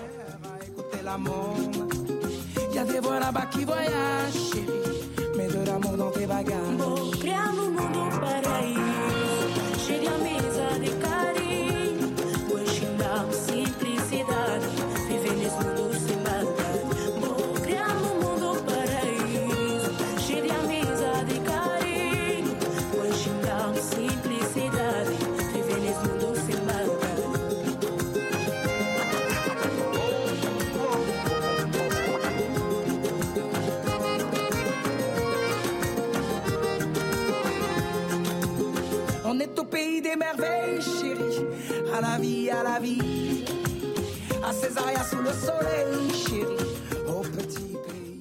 C'était votre programme avec Samsonite Proxys. Légère, résistante, durable. Une nouvelle génération de bagages. Le temps tout de suite, Alexandra Blanc. Et hop, France par brise. En cas de bris de glace, du coup, vous êtes à l'heure pour la météo avec France par brise et son prêt de véhicule. Un temps gris dans le nord aujourd'hui, notamment euh, en Ile-de-France, Alexandra Blanc. Oui, les Parisiens ne verront pas beaucoup le soleil aujourd'hui avec des conditions météo assez maussades, assez mitigées. 9 degrés néanmoins sont attendus dans les rues de la capitale. Températures qui vont d'ailleurs baisser en fin de semaine. Les Parisiens, oui, amis parisiens, vous allez avoir froid avec des températures beaucoup plus fraîches pour la fin de semaine. Pas plus de 4 degrés à Paris vendredi. Après-midi, ça vous donne une petite tendance. Ce sera d'ailleurs le cas sur l'ensemble des régions du Nord. Alors aujourd'hui, c'est une journée de transition. On retrouve ce matin un temps très nuageux sur les trois quarts du pays, notamment entre le sud-ouest et le nord-est. Localement, quelques averses au pied des Pyrénées ou encore en allant vers les régions de l'Est. Et puis toujours de la neige en montagne. Ça, c'est plutôt une bonne nouvelle à quelques jours maintenant de l'ouverture des stations de ski, de la neige sur les Pyrénées ou encore sur les Alpes au-delà de 1000, 1200 mètres d'altitude. On aura également de la neige en Corse avec un temps assez instable. Du vent en Méditerranée, donc conséquence du soleil le matin comme l'après-midi avec le retour d'un temps assez lumineux. Hier, on a eu du mauvais temps euh, sur le sud-est. On retrouvera un temps un petit peu plus lumineux, notamment entre Montpellier et Marseille. La grisaille restera tenace en revanche sur les régions du nord ou encore sur le centre. Et toujours du mauvais temps sur les régions de l'est, ainsi qu'au pied des Pyrénées avec le maintien de la neige. Retour de quelques éclaircies sur la façade atlantique. Les températures, eh bien, un petit peu fraîches ce matin. 5 degrés à Paris, 5 degrés également euh, pour le Bordelais, un petit degré euh, pour le Puy-en-Velay ou encore 3 degrés à Grenoble. Et dans l'après-midi, eh bien, les températures baisse. On perd en moyenne 1 à 2 degrés par rapport à hier et ce n'est que le début. 7 degrés à Lille cet après-midi, 9 degrés à Paris, 11 degrés euh, du côté de Toulouse, 9 degrés entre Limoges et Clermont-Ferrand. Et vous aurez tout de même 15 degrés à Montpellier. La suite du programme, temps relativement calme avec la présence de l'anticyclone. Mais donc, on va avoir des températures beaucoup plus fraîches à partir de jeudi, mais surtout de vendredi avec, regardez, le retour de la bise, un flux de nord-est. Et donc, conséquence, l'air froid va nous arriver de l'Europe de l'Est avec des températures beaucoup plus hivernales le matin comme l'après-midi. Et hop, France par brise. Malgré votre bris de glace, du coup, vous étiez à l'heure pour la météo avec France par brise et son prêt de véhicule. C'est News, il est 6h59. Bienvenue à tous et merci d'être avec nous à la une. Un vieux monsieur de 74 ans tué par un Roumain sous OQTF. Ça s'est passé au parc de la Courneuve. Nos informations dès le début de ce journal. Un prof de philo pro-migrant qui emmène ses élèves dans un campement à Calais. Est-ce vraiment le rôle de l'école? On en parle ce matin. Les Bleus, à J-1 de leur rencontre face à la Tunisie, ils doivent maintenir la pression pour s'assurer la première place du groupe. Guillaume Filleul est avec nous. À tout de suite, Guillaume. Et puis la prise de certains médicaments est responsable de nombreux accidents mortels sur les routes. On verra ça avec Pierre Chasseret avant 7h30. Une nouvelle illustration de l'incapacité du gouvernement à appliquer les OQTF, les obligations de quitter le territoire français. Un homme de nationalité roumaine est soupçonné d'avoir tué un homme de 74 ans d'un coup de couteau dans le dos en Seine-Saint-Denis, Chana. Et sous OQTF, cet individu avait été expulsé un peu plus tôt dans l'année, mais force est de constater qu'il a réussi à revenir en France et à commettre un crime. Augustin Donadieu et Clémence Barbier. Les faits se sont déroulés samedi après-midi aux alentours de 16h30. Un homme de 74 ans marche dans ce parc de la Courneuve lorsqu'il est violemment poignardé dans le dos. La plaie est profonde, le septuagénaire succombera malgré l'intervention rapide des secours. L'auteur présumé des faits, un homme de nationalité roumaine de 24 ans, a été arrêté hier après-midi. Le suspect aurait tenté les jours précédant les faits de s'en prendre à d'autres personnes, toujours âgées. Plus tôt dans l'année, L'homme venait de passer cinq mois derrière les barreaux après avoir été interpellé en flagrant délit déjà à la Courneuve lorsqu'il était armé d'un couteau. Sous l'objet d'une OQTF, il avait été reconduit en Roumanie avant de revenir en France et de commettre son crime. Une enquête a été ouverte pour meurtre. Elle a été confiée au service de police judiciaire de la Seine-Saint-Denis. Voilà, et on sera dans un instant avec le, policier Abdoulaye Kanté, policier dans les Hauts-de-Seine, qui sera euh, avec nous. L'idéologie pro-migrant qui rentre à l'école. écoutez, à Valenciennes, euh, fini les sorties scolaires euh, au musée. À la place, une professeure de philosophie a proposé à ses élèves de visiter le camp de migrants de Calais. Alors au programme, rencontre avec des bénévoles, ateliers de bénévolat et ethnographie. Cette sortie scolaire a évidemment provoqué la colère de nombreux parents d'élèves. Quentin Gribel. C'est un mail qui fait polémique. Envoyé par une professeure de philosophie d'un lycée de Valenciennes, il détaille aux élèves leur sortie scolaire dans un camp de migrants de Calais. Au programme, une rencontre avec des bénévoles de l'auberge des migrants, des ateliers de bénévolat et même un déjeuner sur place. Certains parents d'élèves auraient alors contacté Protégeons nos enfants, un réseau affilié au parti politique d'Éric Zemmour, Reconquête. On peut même se demander si euh, ces élèves ne sont pas, euh, d'une certaine manière, euh, pris en otage avec cette propagande qui s'immisce dans, leur, dans leur classe. Ils sont là pour forger leur sens critique, leur discernement, mais pour le moment, avec cette visite scolaire, ils n'ont qu'une vision extrêmement partiale de, du sujet de la migration et de, et de l'immigration en général. La professeure en charge de la visite est l'auteur de plusieurs livres sur l'immigration et a créé une association pour venir en aide aux migrants. Contactée, elle a indiqué avoir porté plainte après la diffusion en ligne de certaines de ses informations personnelles. Elle a également affirmé vouloir maintenir cette sortie scolaire. Alors que la mairie de Paris se bat contre la présence des rats dans la capitale depuis cinq ans, il y a un plan anti-rats depuis 2017, il y a encore beaucoup de travail. Regardez, hier soir, alors qu'on interrogeait, notre caméraman interrogeait une dame sur un tout autre sujet, cette dame s'arrête parce qu'elle ressent une gêne dans sa manche. Vous imaginez la suite. Elle enlève son manteau. Il y avait un rat dans sa manche. Cette dame sortait du métro parisien. Regardez. Pour l'instant, euh, moi, j'ai pas eu de. Qu'est-ce que j'ai qui. Ah, j'ai un truc qui me. Vous avez une bestiole qui. Euh... Oh, bestiole, oui. Alors voilà, c'est. On va, on, va, on va, souhaiter. Euh, bah, vous souhaiter une bonne nuit à vous et puis. Oh là là là là.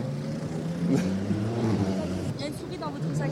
Quoi? Il y a une souris dans votre sac, oui. Y a- Mais Ah bah vous voyez, elle est, elle est juste là. ça alors, madame, vous avez une souris dans la manche. Regardez ça. c'est- En fait, c'est pas une souris, c'est un rat. Ah mon dieu. Ah mais c'est fou, hein. C'est voilà, voilà comment ça, voilà comment ça se passe. Cette dame avait un rat alors qu'elle sortait du métro, un rat dans sa manche. Je sais pas comment il est arrivé là, mais euh, par, euh, elle devait être assise, il est monté par là. Bon, Gauthier Lebret, le fléau des rats à Paris, ça fait des années que ça dure. hein. Ne parlez surtout pas de rats, Romain. Parlez de surmulot. Vous vous souvenez peut-être de cette euh, députée, euh, de cette élue euh, animaliste au Conseil de Paris qui refusait qu'on parle de rats, mais qui préférait parler de surmulot. Alors, ils sont très compliqués à chiffrer dans la capitale. Ils seraient entre 4 et euh, 6 millions. 6 millions, c'est tout de même deux fois plus que le nombre d'habitants à Paris intramuros. Un véritable danger pour la santé publique, rappelle l'Académie de médecine, qui tirait la sonnette d'alarme en, juillet dernier, justement en réaction à cette élue parisienne qui parlait euh, de surmulot. L'Académie rappelle que le rat est vecteur de nombreuses maladies. Il peut également contaminer la chaîne alimentaire.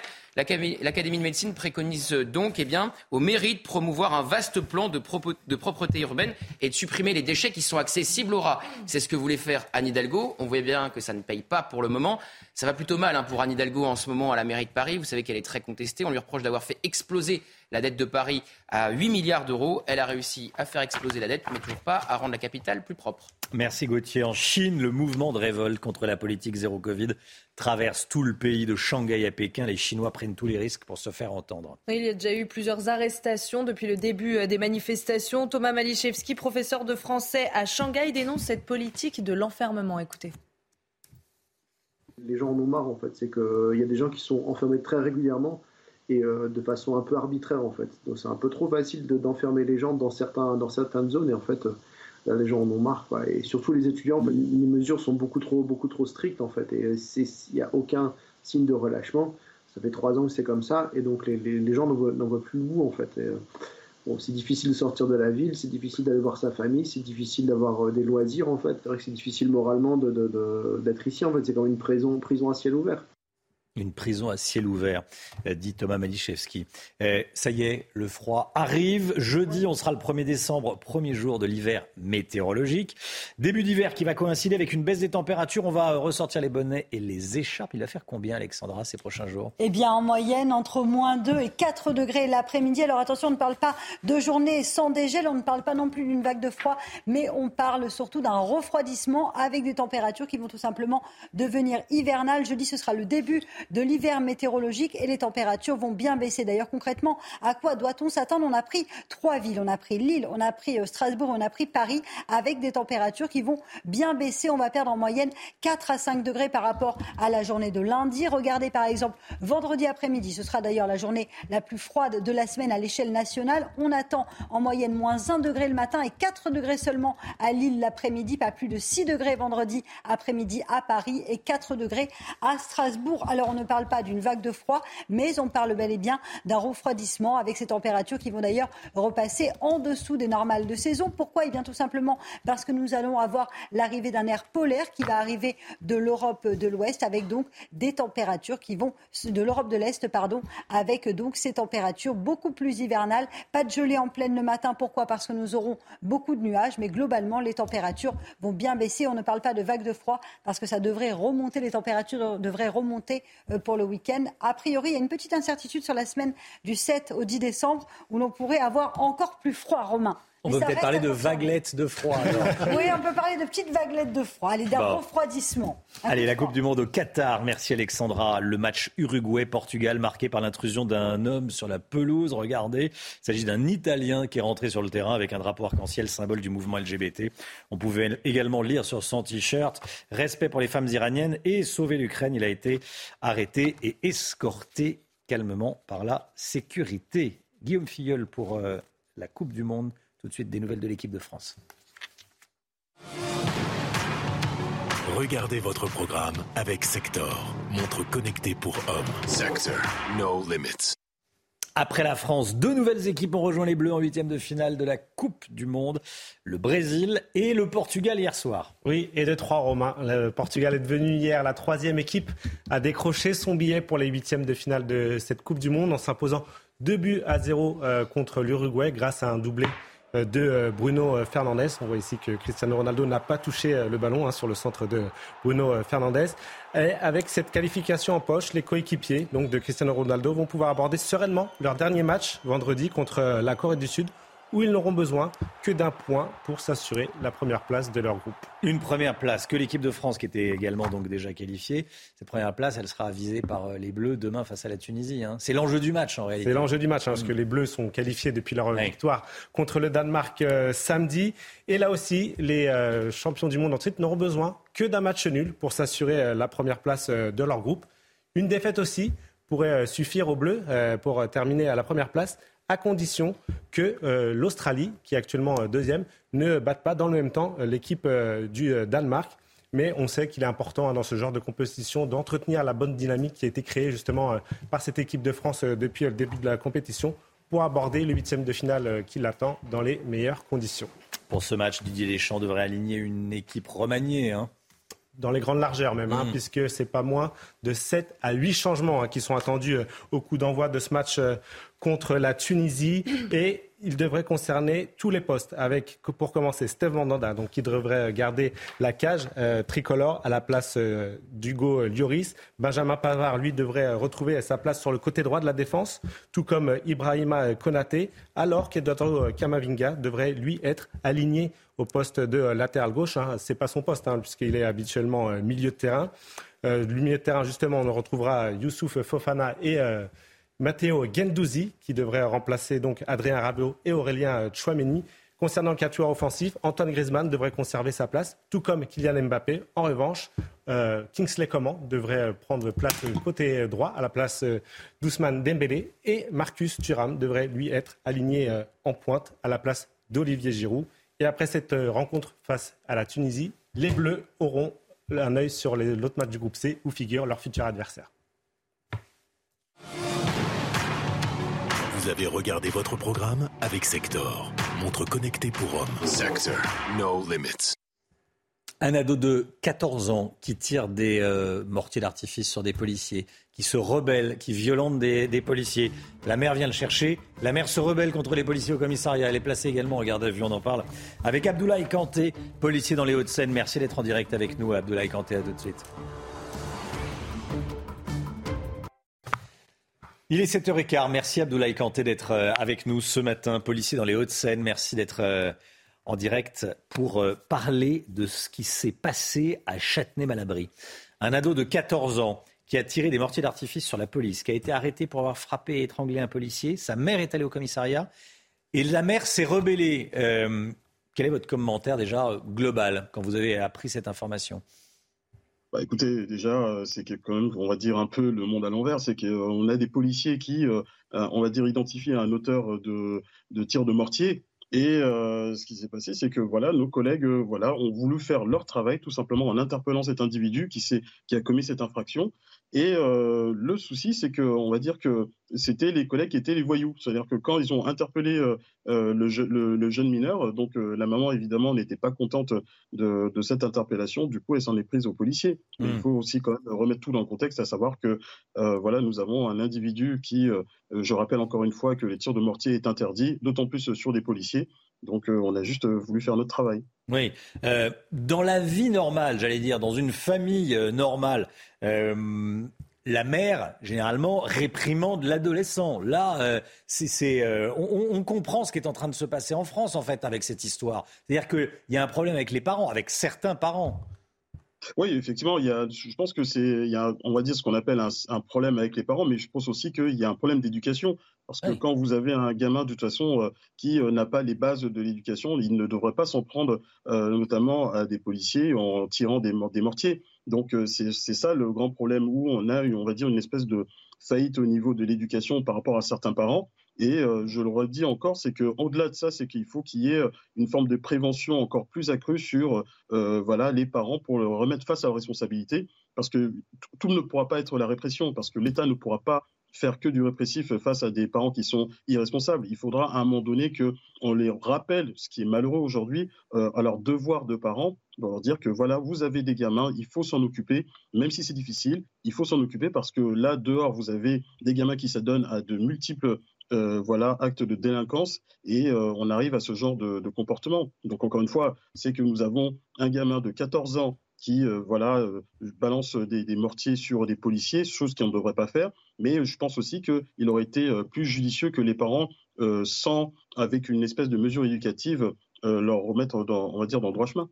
Il risque quoi à 14 ans? Bon, il va pas, on va pas lui, lui infliger 10 années de prison, mais il pourrait aller nettoyer les rues, il pourrait réparer, il pourrait accessoirement s'excuser. Qu'est-ce qui, concrètement, qu'est-ce qui va lui arriver? Bah, concrètement, je pense qu'effectivement, ce sera à la justice de décider. Donc, il a été placé en garde à vue, donc euh, il devra en répondre. Mais au vu de votre expérience, au vu de votre expérience, vous n'avez pas commencé le métier policier hier. Qu'est-ce que vous pouvez imaginer qui puisse lui arriver? Bah, Imaginer, c'est que j'imagine qu'il y aura, on va dire, euh, des, des, travail d'intérêt général, ou bien euh, hmm. il y aura, on va dire, des mesures éducatives, donc peut-être, voilà, des, alternatives. voilà, au, comment dire, à la réponse pénale pour qu'il puisse répondre de ses actes devant la justice. Donc ce sera, voilà, peut-être de, comment dire, un rappel à la loi ou euh, euh, des, travaux d'intérêt généraux. Donc euh, vraiment, ce sera assez multiple, mais bon, je pense pas que voilà, il sera enfermé pour autant. Non, non, non, mais, mais au moins peut-être réparé, quoi. Merci beaucoup. Merci Abdoulaye Kanté d'avoir été en direct avec nous. Il est 7h18, le point info, tout de suite.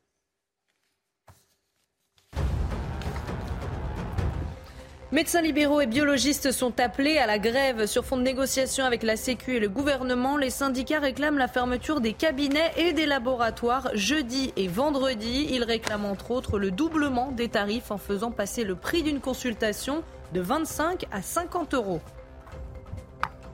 Un buste en mémoire de Simone Veil sera accueilli à l'Assemblée nationale aujourd'hui, le 29 novembre 1974. Il y a tout juste 48 ans, la loi relative à l'IVG a été votée dans l'hémicycle. Une fondation a fait faire huit sculptures de l'ancienne ministre de la Santé. Elles seront toutes accueillies dans des lieux clés de son histoire. Et puis le plus gros volcan actif du monde est actuellement en éruption à Hawaï. Il s'agit du Mauna Loa. Ça n'était pas arrivé depuis près de 40 ans. Les nuages de fumée qui se dégagent du sommet sont visibles 70 km à la ronde. Les habitations ne sont pas menacées, mais les autorités et les experts appellent à la prudence. L'économie tout de suite avec le recul du télétravail. Regardez votre programme avec Samsonite Proxys. Légère, résistante, durable une nouvelle génération de bagages. Il y a quelques mois, écoutez bien, 10% des offres d'emploi euh, proposaient du télétravail. Aujourd'hui, c'est seulement 6%. Le Guillot avec nous, c'est la fin d'une mode, le télétravail En tout cas, c'est vrai, euh, Romain, que le, télétravail recule nettement euh, semaine après semaine, du moins dans les offres d'emploi. C'est ce qui ressort d'une étude et des chiffres communiqués par LinkedIn, le réseau social professionnel. Vous le disiez, en avril, 9,8% des offres d'emploi publiées ou relayées sur LinkedIn mettaient en avant la possibilité de faire du télétravail. Elles ne sont plus que 5,9% en octobre et c'est la même tendance sur tous les sites et sur toutes les plateformes d'emploi. Pourtant, hein, depuis les confinements, de plus en plus d'entreprises proposent du télétravail à plus ou moins euh, haute dose. Il y a deux ans, c'était même devenu un argument pour euh, recruter euh, de nouveaux collaborateurs. Mais depuis, le vent semble bel et bien avoir tourné. Alors, comment explique-t-on ce retournement de tendance? Bah, D'abord parce que les, entreprises cherchent à recruter euh, des nouveaux collaborateurs et des jeunes collaborateurs. Or, ce sont les moins attirés par le télétravail, euh, ces jeunes. Parce qu'en effet, pour pouvoir télétravailler efficacement, il faut de l'autonomie, euh, de l'expérience. Il faut connaître son travail, les gens avec lesquels on, collabore. Et c'est donc plus facile pour quelqu'un qui est déjà en place. Autre explication, en ce moment, on a beaucoup d'annonces pour des emplois dits pénuriques. Des emplois pour lesquels on manque de main-d'œuvre. Donc, ça fait comme un effet fait euh, loupe. Hein, euh, ces emplois sont généralement non télétravaillables. Quand on regarde la liste euh, des postes les plus recherchés en ce moment, cuisinier, employé de cuisine, saisonnier, serveur, agent d'entretien, évidemment, ce sont des métiers qu'on ne peut pas faire à distance. Est-ce que le télétravail, c'est fini? Est-ce que c'est terminé? Non, mais en revanche, Romain, c'est comme les, les antibiotiques, c'est plus automatique le télétravail. En clair, les offres d'emploi euh, le mettent moins en avant car de plus en plus d'entreprises laissent les chefs de service, les managers gérer au quotidien euh, ce télétravail et décider de la dose qu'ils vont accorder et du rythme euh, le plus adapté à leur service et à leur façon de travailler. C'est d'ailleurs une spécificité française quand on regarde les chiffres. Dans d'autres pays, les taux, le taux d'offres d'emploi qui proposent du télétravail est plus élevé euh, qu'en France. On est le 9e pays sur 12 en taux de télétravail. Vous voyez, en Allemagne, c'est 9%. Et en Espagne, jusqu'à 18% de télétravail. Mais en France, visiblement, on aime le bureau et on a envie que les salariés y restent. C'est votre programme avec Samsonite Proxys. Légère, résistante, durable. Une nouvelle génération de bagages. C'est vrai qu'on n'est pas de télétravail, nous, autour de la table. On préfère, euh, on préfère se voir, euh, pouvoir se parler. Ça serait compliqué la matinale en télétravail. C'est travail à la télé. Voilà, C'est exactement. pas télétravail. Allez, 7h21, restez bien avec nous sur CNews. Dans un instant, la prise de médicaments euh, qui euh, peut être à l'origine de nombreux accidents sur la route. On va en parler avec Pierre Chasseret dans un instant. À tout de suite. Rendez-vous avec Pascal Pro dans l'heure des pros, du lundi au vendredi de 9h à 10h30. Pierre Chasseret est avec nous, 40 millions d'automobilistes. Bonjour Pierre. 3 à 4% des accidents mortels sur la route seraient imputables à la prise de médicaments. Ouais, bonjour Romain. C'est énorme. C'est un chiffre euh, que j'ai découvert hier parce que je siégeais donc au Conseil national de la sécurité routière qui prend tout un tas de mesures de sécurité routière et on a donc découvert ce chiffre qui est extrêmement parlant. On n'aurait pas idée qu'il y ait autant d'accidents mortels. Ça représente entre 100 et 150 tués par an imputables à la prise médicamenteuse. Donc des médicaments qui font partie d'un traitement fatalement. Oui, alors euh, quels sont les médicaments dans le viseur des autorités? Eh bien, très clairement, les anxiolytiques. Ce sont ceux qui sont euh, particulièrement pointés du doigt, mais pas que. Parce que, est-ce que vous avez déjà vu, Romain, ce pictogramme sur vos boîtes de médicaments? J'y ai pensé. Que, j'y ai pensé. Oui, oui. Il y a Ce- risque de somnolence. Oui. Les trois niveaux. Sur nos boîtes de médicaments, c'est vrai qu'on ne regarde pas spécialement, et pourtant on devrait, parce que lorsque l'on est sur un médicament de niveau 3, franchement c'est très clair, prendre le volant, c'est clairement se mettre en danger sur la route. Oui, je veux dire, c'est une évidence. Un anxiolytique, euh, un médicament pour aider à dormir, c'est une évidence. Est-ce qu'il y a des médicaments euh, auxquels on ne pense pas par exemple Des sirops Ah, de- pour la toux, par exemple. Sirop pour la toux. Un simple sirop pour la toux fait partie de ces médicaments qui peuvent avoir un effet sur la somnolence. Et quand on connaît aussi l'effet de la somnolence au volant, on peut même imaginer que les 3 à 4 euh, du départ, qui provoquent très clairement un accident mortel, ça peut être même un petit peu plus. On peut prendre des mesures afin d'endiguer le phénomène ou pas, Pierre? C'est complexe. hein. Quand on est sous traitement, on doit aussi aller au travail. On a aussi des obligations. Donc, il faut regarder le bénéfice-risque du côté du médecin. C'est-à-dire le bénéfice pour son patient, même sous la prise d'anxiolytique, par rapport au risque euh, d'être seul socialement, de rester à la maison pour des, pour des personnes qui sont déjà sous un traitement d'anxiolytique. C'est extrêmement compliqué. La mesure qui a été poussée par le CNSR, c'est une mesure de communication évidemment et on propose l'augmentation de la taille du pictogramme. C'est pas grand-chose, mais si on le voit mieux, peut-être que ça sera plus efficace. Pierre Chasseret avec nous tous les matins, 40 millions d'automobilistes. Merci Pierre. 7h27, restez bien avec nous sur CNews. Dans un instant, on ira en direct d'une boucherie. Les bouchers sont euh, en colère, petit 1, et sont surtout inquiets, petit 2. Ils vont manifester aujourd'hui, c'est du jamais vu depuis 20 ans. On sera en direct avec Christophe Martin, qui est boucher dans le 17e arrondissement de la capitale et qui est déjà connecté avec nous. A tout de suite, c'est juste après la météo, Alexandra Blanc. Et hop, France par brise. En cas de bris de glace, du coup, vous êtes à l'heure pour la météo avec France par brise et son prêt de véhicule. Alexandra Blanc, vous nous emmenez à la montagne, à Val Thorens. Est-ce que vous aimez skier, Romain? Oui. Alors regardez, il faut aller du côté de Val Thorens, la station qui a ouvert donc ses portes ce week-end avec des conditions météo agréables. Oui, il y a de la neige en montagne et c'est vrai sur tous les massifs, beaucoup de neige sur les Pyrénées ou encore euh, sur les Alpes avec ces très belles images qui donnent donc envie d'aller à la montagne et de retourner au ski. La plupart des stations de ski vont ouvrir entre ce week-end et le week-end du 17 décembre. Alors au programme aujourd'hui un temps relativement calme, d'ailleurs toujours de la neige en montagne sur les Pyrénées ou encore euh, sur les Alpes, au-delà de 1000-1200 mètres d'altitude. Et puis partout ailleurs, on va retrouver des conditions météo assez calmes avec euh, localement un temps assez nuageux, beaucoup de brouillard ce matin et beaucoup de nuages plaqués au sol en raison du retour de l'anticyclone. On va retrouver également du vent en montagne et un petit peu de neige sur la montagne corse. Dans l'après-midi, très peu d'évolution. N'espérez pas voir le soleil puisque sur les trois quarts du pays, on va retrouver un temps nuageux entre le nord, le bassin parisien ou encore les régions centrales. Du mauvais temps également à l'est avec localement quelques averses, toujours de la neige en montagne et puis beaucoup de vent autour du golfe du Lion. Conséquence, le vent aura pour mérite de dégager le ciel. Les températures, elles sont en baisse ce matin et ce n'est que le début. Préparez-vous à avoir froid en cette fin de semaine. 4 degrés ce matin pour Rennes, 5 degrés à Paris ou encore 6 degrés à Toulouse. Seulement un petit degré pour nos amis du Puy-en-Velay. Puis dans l'après-midi, eh bien, les températures baissent. On perd en moyenne 1 à 2 degrés par rapport à hier. 9 à Paris, 13 degrés pour le Pays Basque, 9 degrés également entre Limoges et Clermont-Ferrand et 15 degrés à Montpellier. La suite du programme est bien arrivé du froid pour la fin de semaine. Jeudi 1er décembre, ce sera le début de l'hiver météorologique avec des températures qui vont dégringoler, notamment vendredi. Et hop, France par brise. Malgré votre bris de glace, du coup, vous étiez à l'heure pour la météo avec France par brise et son prêt de véhicule. C'est News, il est 7h30. Merci d'être avec nous à la une ce matin. Les bouchers qui vont manifester aujourd'hui, ils subissent de plein fouet la hausse des prix de l'énergie. On sera en direct avec un boucher dans un instant.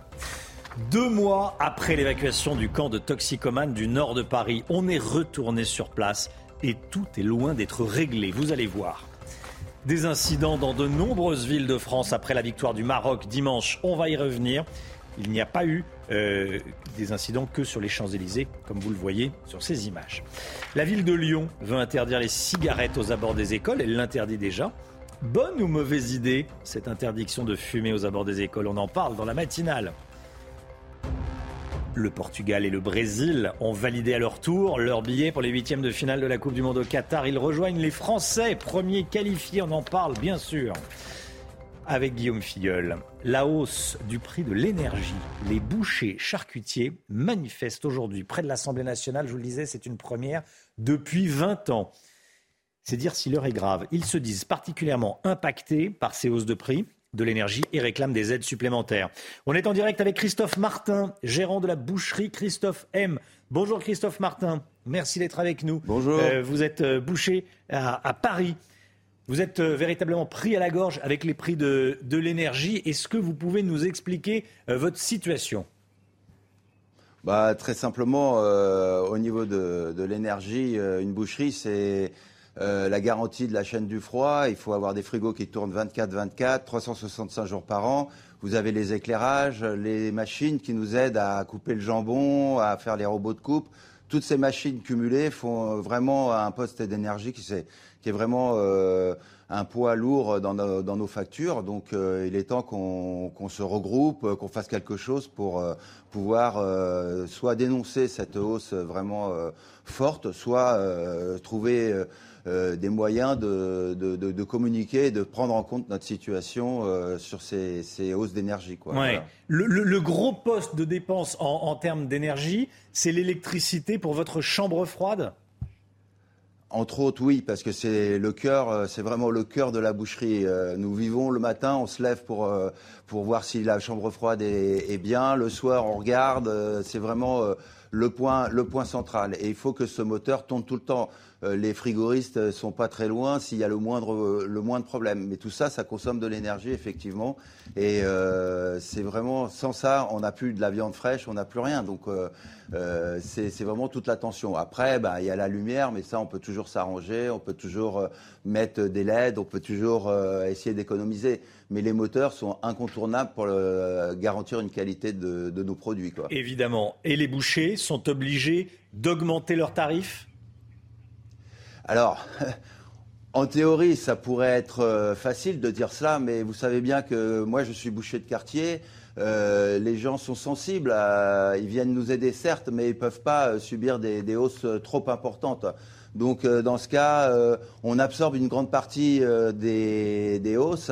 Euh, mais il y a des produits euh, pour certains de nos fournisseurs qui ont considérablement augmenté, comme tous les produits charcutiers par exemple. La viande aussi a, pris, euh, donc on est obligé de répercuter le produit. Maintenant, il y a des produits plus ou moins standards, et c'est là-dessus qu'on fait nos, efforts de marge. Les produits fortement consommés, ben, on réduit nos marges les produits un petit peu plus rares, on va voir peut-être cet hiver avec le foie gras et tout ça, euh, là, on n'arrive pas à, économiser parce que les prix sont déjà très chers d'entrée. Vous pouvez nous montrer ce qui a le plus augmenté? Ben, euh, Surtout les produits charcutiers. les produits charcutiers, les saucisses, euh, quand je les fais pas. Moi, je fais mes pâtés maison, donc euh, ça va. Mais euh, tout ce qui est produit comme les morteaux, les choses comme ça, tous les produits charcutiers transformés, pâtés croûte, ça a vraiment pris du, une grosse augmentation. Après, la viande, effectivement, elle a pris plusieurs euros au kilo à Rungis. Donc ça, c'est ça, ça, nous met aussi un petit peu, mais bon, on arrive à gérer parce que on essaye de, plus travailler la viande, on achète plus les carcasses, euh, on arrive à avoir des réductions, donc comme ça on travaille la carcasse, on revient un peu à l'ancienne pour pouvoir économiser. On évite les pièces achetées où il y a de la plus-value et où ça devient très cher. Donc euh, plus on est traditionnel, plus on va essayer de s'en tirer, mais ça reste euh, très très serré quoi. Merci beaucoup Christophe Martin, bon courage à vous et un grand bonjour à, tous les, à tous les bouchers bien sûr. Euh, on est en train d'installer là, hein, vraiment. Euh, ouais. Vous installez, oui, oui. Et, après, il y a la manifestation entre 11h et 13h près de l'Assemblée nationale.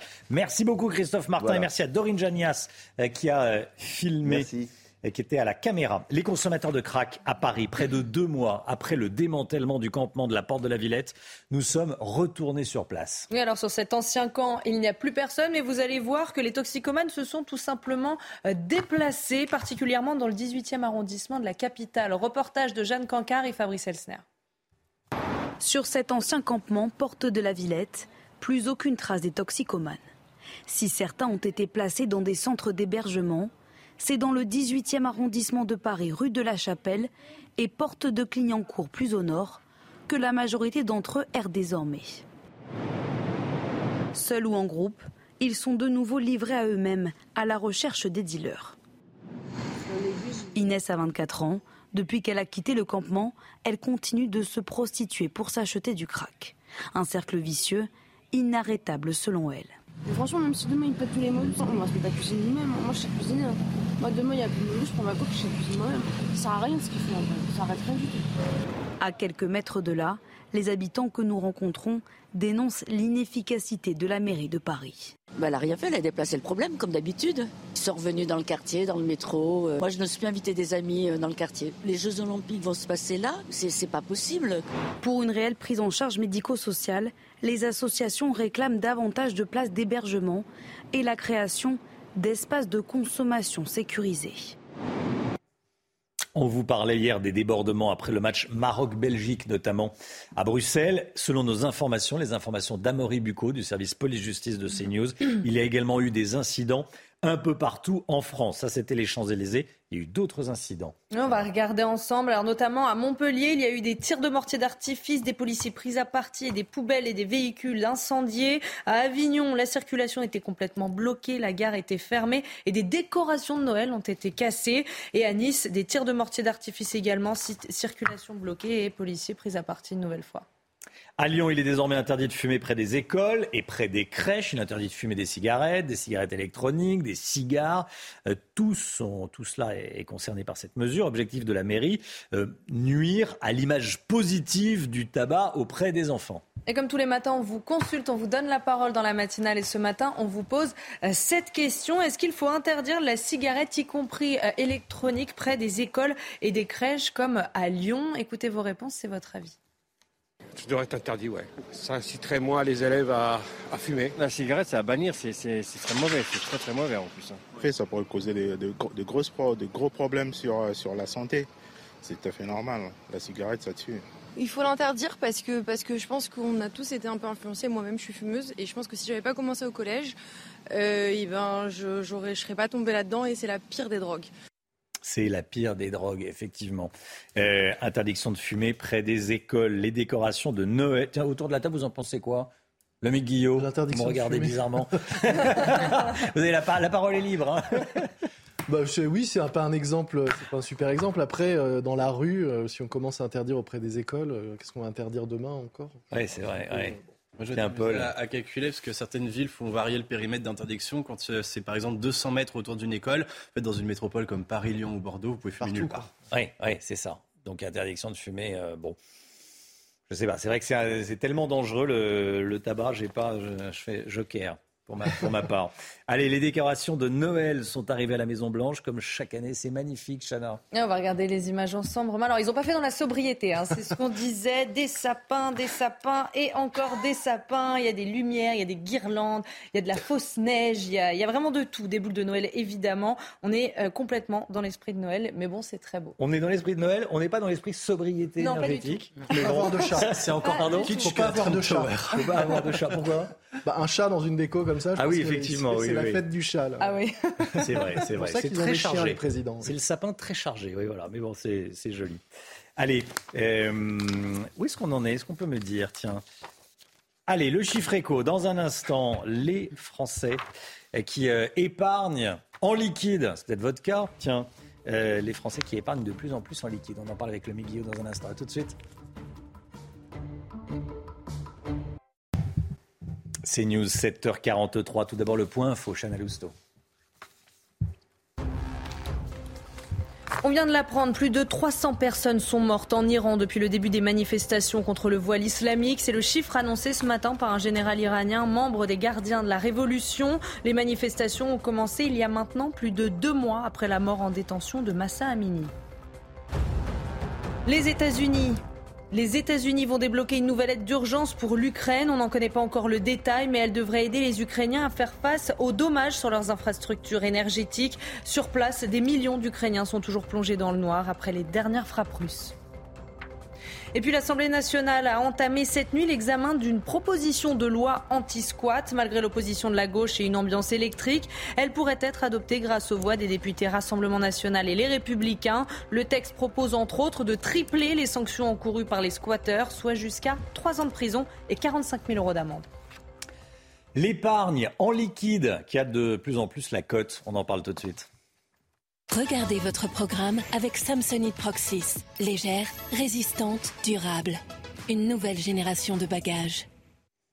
Quand on demande aux Français quel est le moyen le plus sûr d'épargner, 14% des Français, c'est peut-être votre cas, disent que le moyen le plus sûr d'épargner, c'est en gardant l'argent liquide chez soi. 14%, c'est beaucoup, le MIC. Oui, c'est beaucoup. Et ce qui est étonnant, c'est que c'est 5 points de plus que lors de la précédente étude qui avait été menée euh, il y a un an par euh, Opinionway. En clair, un Français sur 7 planque de l'argent euh, chez lui plutôt que de faire confiance à sa banque. La raison, eh bien, 38% nous disent que c'est parce qu'ils ont peur d'une faillite bancaire.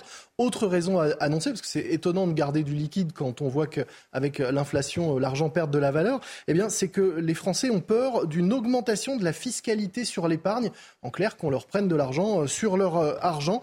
L'argent liquide que les particuliers gardent chez eux représente quand même 275 milliards d'euros. La moyenne des Français, c'est 44 217 euros d'épargne de côté, une bonne partie à la banque et donc une partie chez eux en liquide. Est-ce qu'on a le droit d'avoir beaucoup d'argent liquide chez soi, quelques milliers d'euros? C'est vrai qu'il y a une idée reçue qui dit qu'on n'a pas le droit d'avoir plus de 10 000 euros d'argent liquide avec soi. Alors c'est faux, hein. chez soi on garde l'argent qu'on veut, autant de billets qu'on veut, à condition évidemment de pouvoir justifier de sa provenance. C'est simplement si on sort, si on se promène avec du liquide, il ne faut pas avoir plus de 10 000 euros ou alors il faut le déclarer à la douane. Tout ça évidemment ne sert pas grand-chose puisqu'on le rappelle, on ne peut pas payer plus de 1000 euros en espèces chez un commerçant en France et puis surtout en conservant de grosses sommes en liquide chez soi, on prend des risques car en cas de cambriolage, ce qui arrive assez fréquemment, malheureusement, l'argent liquide n'est pas indemnisé par les assurances puisqu'on peut difficilement prouver de la somme qu'on avait à la, la somme qu'on avait à la maison, alors qu'à l'inverse, l'argent placé à la banque, lui, est garanti à hauteur de 100 000 euros par personne et par établissement en cas de faillite. Du coup, quels sont les, les produits d'épargne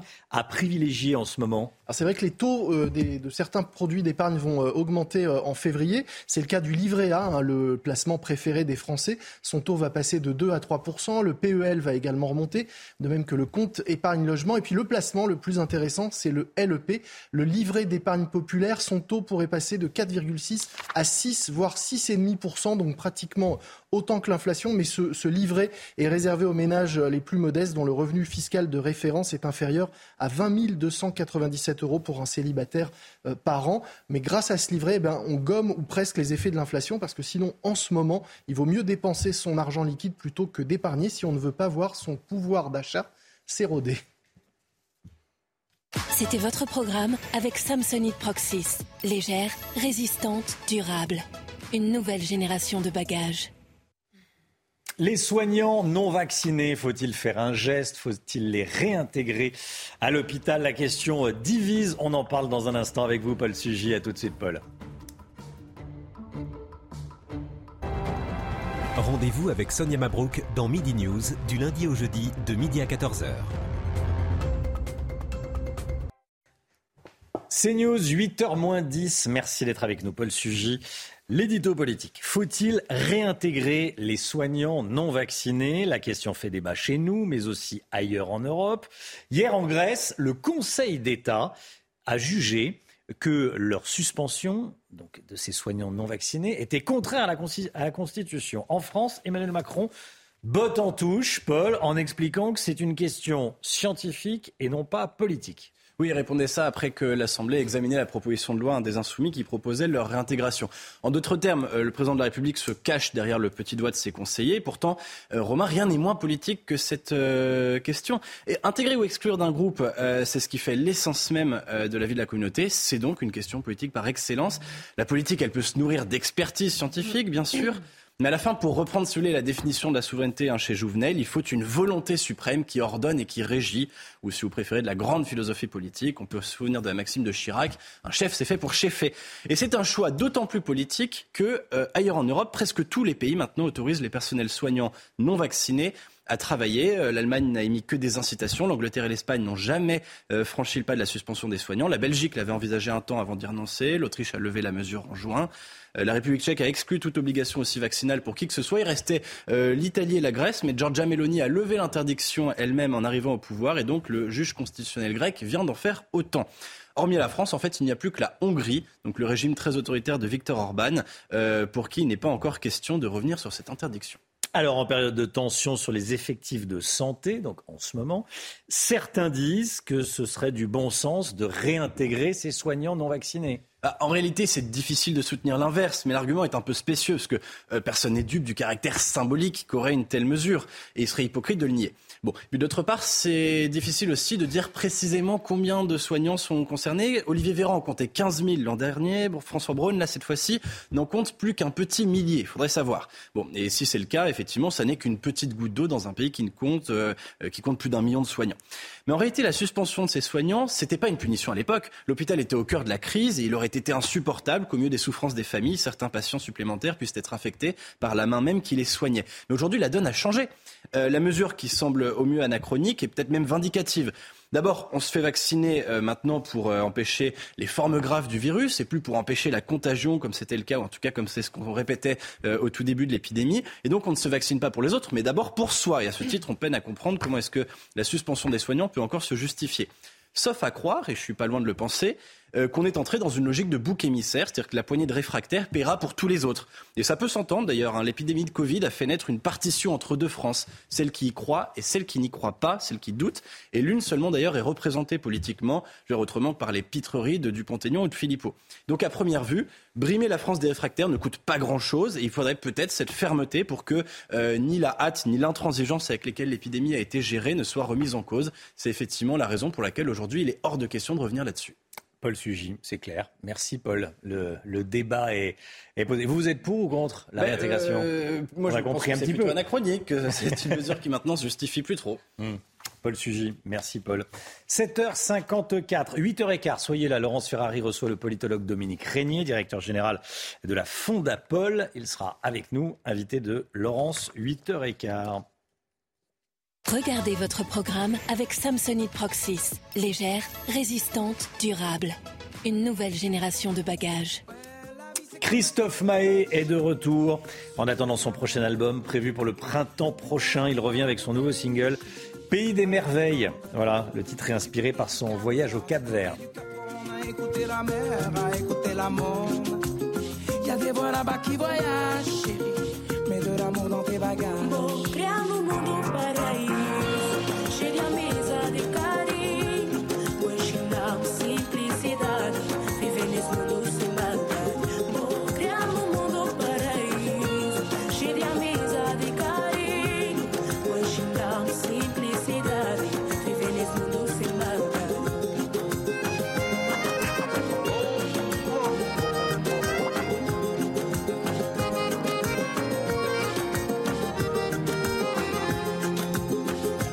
Des merveilles, chérie. À la vie, à la vie. À Césaria sous le soleil, chérie. Au petit pays. Aux couleurs de Brasa, Brasero, Brésil. Les fardeaux, les playas, un peu Brazzaville. Il y a des voix ici qui voyagent, chérie.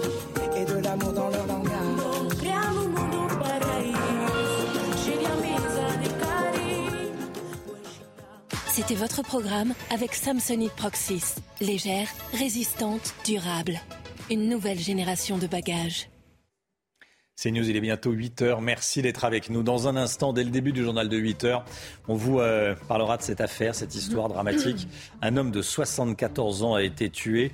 Euh, un suspect a été interpellé. Il s'agit d'un Roumain de 24 ans sous OQTF qui a été expulsé et qui est revenu en France et qui est suspecté d'avoir tué donc un, homme de 74 ans. On vous raconte cette euh, histoire dramatique juste après la météo d'Alexandra Blanc. Et hop, France par brise. En cas de bris de glace, du coup, vous êtes à l'heure pour la météo avec France par brise et son prêt de véhicule. Ravi de vous retrouver avec des conditions météo plutôt calmes en cette journée de mardi. Néanmoins, les nuages sont nombreux et le resteront tout au long de la journée avec un temps très nuageux entre le nord, le bassin parisien ou encore en redescendant vers les régions centrales. On retrouvera également quelques gouttes de pluie au pied des Pyrénées ou encore sur les régions de l'Est et toujours de la neige en montagne au-delà de 1200, 1300 mètres d'altitude sur les Pyrénées, les, pardon, les Alpes du Sud ou encore euh, du côté de la Corse avec d'ailleurs quelques petits orages attendus aujourd'hui on retrouvera néanmoins le retour de quelques éclaircies sur la façade ouest et toujours du beau temps autour du golfe du Lion avec néanmoins le maintien du vent. Donc le vent qui a souvent pour mérite de dégager le ciel. Donc vous l'aurez compris, un temps très nuageux et de la neige en montagne aujourd'hui. Les températures, eh bien, elles commencent à baisser. Oui, avec des températures toujours de saison. On perd en moyenne 1 à 2 degrés par rapport à hier avec 13 degrés en moyenne en Bretagne, 13 degrés également pour le Pays Basque. Vous aurez 9 degrés à Paris, 7 degrés à Strasbourg et localement jusqu'à 15 degrés du côté de Montpellier. La suite du programme demain, journée encore très calme avec néanmoins beaucoup de nuages. Regardez, plus vous irez vers le sud demain, plus vous aurez du beau temps puisque sur les régions du nord, on ne verra pas du tout le soleil. Si vous êtes à Paris, si vous êtes à Strasbourg, à Lille ou encore euh, du côté de Cherbourg, eh bien, un temps très nuageux. On aura également des nuages le long de la Garonne, mais du beau temps au pied des Pyrénées ou encore en allant euh, vers la Côte d'Azur et les Alpes du Sud. Pas de neige demain. Côté température, eh bien, les températures vont continuer à baisser puisqu'une petite, pas, pas une vague de froid, mais un petit refroidissement est prévu pour la fin de semaine avec des températures qui vont dégringoler. Vendredi, ce sera la journée la plus froide de la semaine avec des conditions météo parfois hivernales, notamment sur les régions du Nord. On en reparlera. En attendant, le temps va rester très nuageux cette semaine.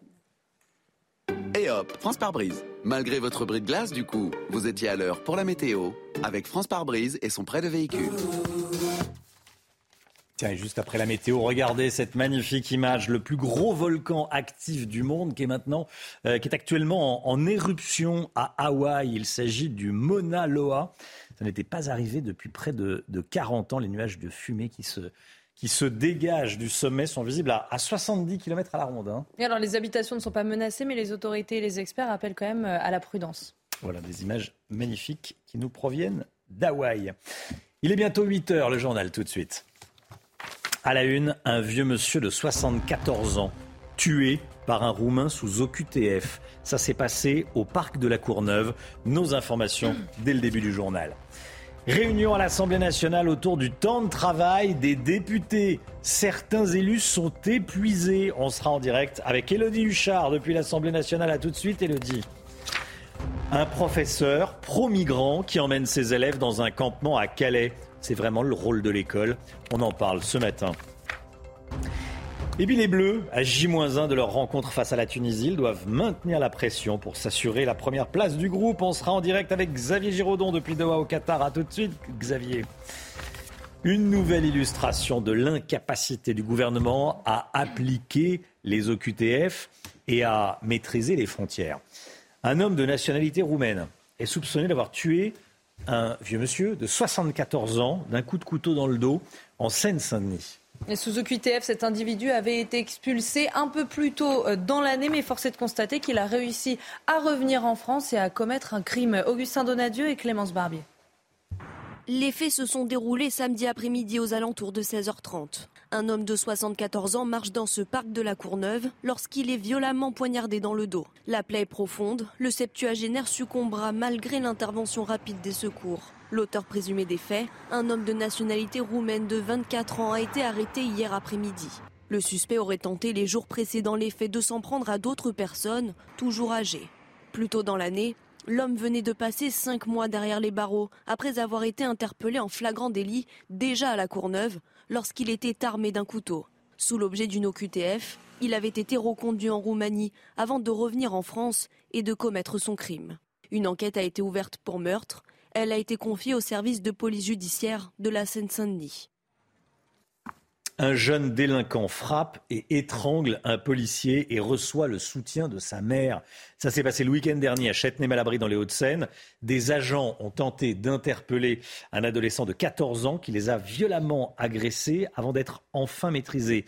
Et ensuite, la mère est arrivée au commissariat, Chana. Oui, malgré la gravité des actes de son fils, eh bien, sa mère lui a donné raison et a complètement perdu son calme. Elle a également été placée en garde à vue pour rébellion. Alors, nous étions euh, ce matin dans le journal de 7 heures avec Abdoulaye Kanté, il est policier dans les Hauts-de-Seine, et pour, et pour lui, c'est un problème d'éducation. Écoutez. C'est ça le grand problème où on a, on va dire, une espèce de faillite au niveau de l'éducation par rapport à certains parents. Et euh, je le redis encore, c'est qu'au-delà de ça, c'est qu'il faut qu'il y ait une forme de prévention encore plus accrue sur euh, voilà, les parents pour le remettre face à leurs responsabilités, parce que tout ne pourra pas être la répression, parce que l'État ne pourra pas faire que du répressif face à des parents qui sont irresponsables. Il faudra à un moment donné qu'on les rappelle, ce qui est malheureux aujourd'hui, euh, à leur devoir de parents, de leur dire que voilà, vous avez des gamins, il faut s'en occuper, même si c'est difficile, il faut s'en occuper parce que là, dehors, vous avez des gamins qui s'adonnent à de multiples euh, voilà, actes de délinquance et euh, on arrive à ce genre de, comportement.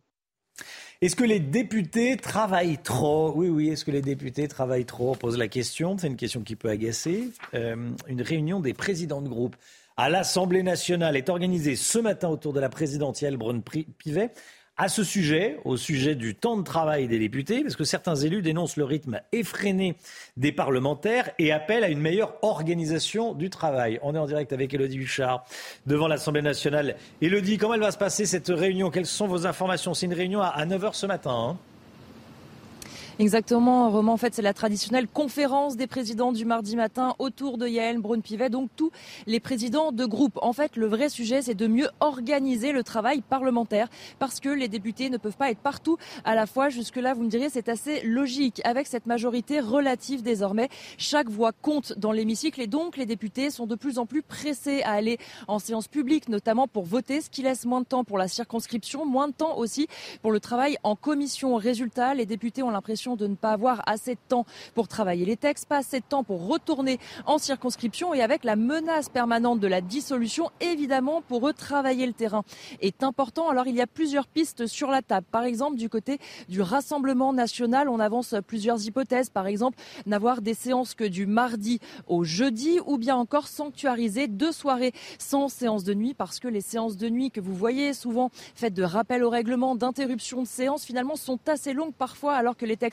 n'avance pas. Du côté de la majorité, on préférerait avoir trois semaines de séance à Paris, une consacrée entièrement à la circonscription. Finalement, le but, ça va être d'articuler les trois temps du député, le temps passé dans l'hémicycle, le temps passé en commission et le temps passé sur son terrain. Merci beaucoup, Elodie Huchard. Voilà. Et puis ce chiffre qu'on vous donnait euh, ce matin, voilà, l'indemnité d'un député, 5 841 euros par mois net. C'est quand même à prendre en compte c'est une somme, c'est normal. La, démocratie a, un coût, c'est normal de, bien payer les, députés, à mon sens. Mais bon, après, euh, faut bosser derrière. Bon, ils vont euh, trouver une solution. On va, on va suivre évidemment euh, ce dossier.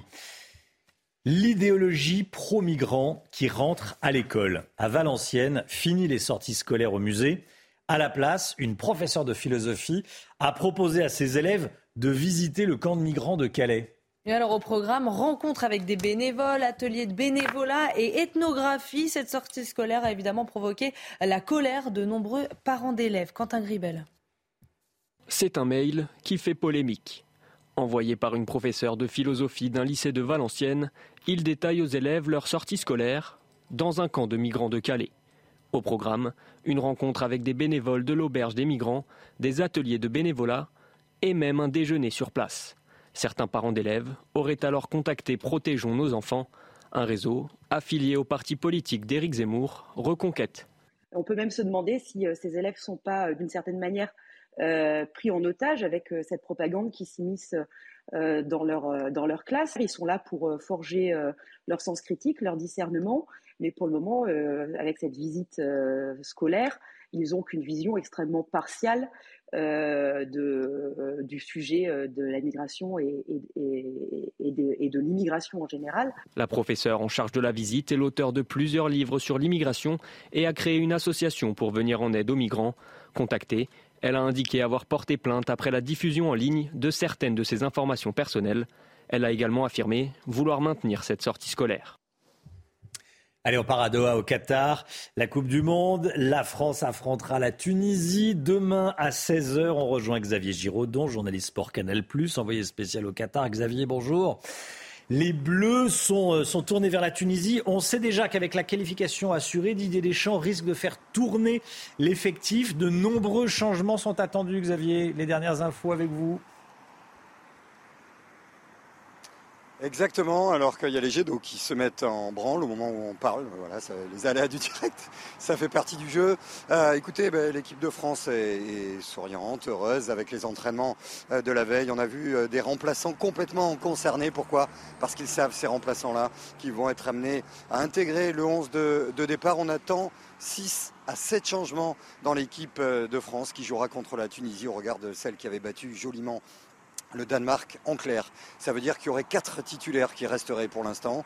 Raphaël Varane, Adrien Rabiot, parce que c'est un milieu qui équilibre à l'équipe de France. Antoine Griezmann, parce qu'il a besoin dans ce nouveau rôle de milieu de terrain euh, de trouver des, repères dans son jeu, c'est très important. Et puis Kylian Mbappé, parce que Kylian Mbappé, c'est sa Coupe du Monde. Il veut tout renverser, Kylian Mbappé. Et c'est vrai qu'il part pour être titulaire. Un doute devant entre Thuram et Giroud. Voici 6 à 7 changements attendus dans le 11 de départ. On en sera peut-être plus euh, dans un petit peu plus de deux heures avec la conférence de presse de Didier Deschamps et d'un joueur dont on ne connaît pas l'identité. Pas du Goloris qui ne jouera pas, ce sera soit Steve Mandanda qui devrait être gardien ou Raphaël Varane, le vice-capitaine. Et puis bien sûr la mise en place l'après-midi. Toutes les infos avec vous sur CNews. Merci beaucoup Xavier Giraudon. Voilà, l'arrosage automatique s'est arrêté ou pas Ou ça continue? Alors on va être très honnête, on a des très sympathiques Qataris qui sont venus nous aider avec Mathilde Espinas pour essayer de mettre le pied euh, sur les petits arrosoirs. Comme ça, ça on est sauvés, mais on n'était pas loin d'une séance culte. voilà, douche comprise. Merci beaucoup, le direct douche comprise. Merci beaucoup Xavier Giraudon en direct de, Doha au Qatar. Les choses sont bien faites. À dire il y a quelqu'un qui vient mettre le pied sur l'arrosage automatique. Allez, 8h08, restez bien sur CNews. Dans un instant, Laurence Ferrari reçoit Dominique Régnier le patron de la Fondapol. Voilà, politologue Dominique Régnier. À tout de suite. Rendez-vous avec Pascal Pro dans l'heure des pros, du lundi au vendredi de 9h à 10h30. C'est News, il est 8h15. Bienvenue à tous. Merci d'être avec nous. Dans un instant, Laurence Ferrari, vous recevez Dominique Régnier, directeur général de la Fondapol, politologue. Mais tout d'abord, c'est le point info avec Chana Housteau. Médecins libéraux et biologistes sont appelés à la grève sur fond de négociations avec la Sécu et le gouvernement. Les syndicats réclament la fermeture des cabinets et des laboratoires jeudi et vendredi prochain. Ils réclament entre autres le doublement des tarifs en faisant passer le prix d'une consultation de 25 à 50 euros. Un buste en mémoire de Simone Veil sera accueilli à l'Assemblée nationale aujourd'hui, le 29 novembre 1974. Il y a tout juste 48 ans, la loi relative à l'IVG était votée dans l'hémicycle. Une fondation a fait faire huit sculptures de l'ancienne ministre de la Santé. Elles seront toutes accueillies dans des lieux clés de son histoire. Et puis le plus gros volcan actif du monde est actuellement en éruption à Hawaï. Il s'agit du Mauna Loa. Euh, ça n'était pas arrivé depuis près de 40 ans. Les nuages de fumée qui se dégagent du sommet sont visibles à 70 km à la ronde. Les habitations ne sont pas menacées, mais les autorités et les experts appellent à la prudence. Laurence, c'est Dominique Régnier qui est votre invité ce matin. Bonjour Dominique Régnier. Bonjour Laurence On va parler dans un instant de l'équilibre des forces politiques que vous étudiez de près à la Fondapol. Mais d'abord, l'actualité, c'est cette montée répressive de la violence dans la société. Euh, la mort d'un jeune de 14 ans tué à coups de marteau par un autre de 16 ans dans une euh, petite ville euh, coignière dans les Yvelines. Qu'est-ce que ça dit de notre société Cette violence qui monte absolument de tous les côtés? C'est un, une expression tout à fait spectaculaire d'un délitement. Alors on peut dire de l'autorité, mais ça reste vague des capacités que, que nous avons à euh, réguler euh, les relations entre les, entre les individus, à, à régler ces interactions qui, au fond, aujourd'hui, ne passent plus par euh, l'opposition, le conflit, ni même par l'échange vigoureux, mais par la violence pure et simple. On le voit dans toute une série de, de manifestations.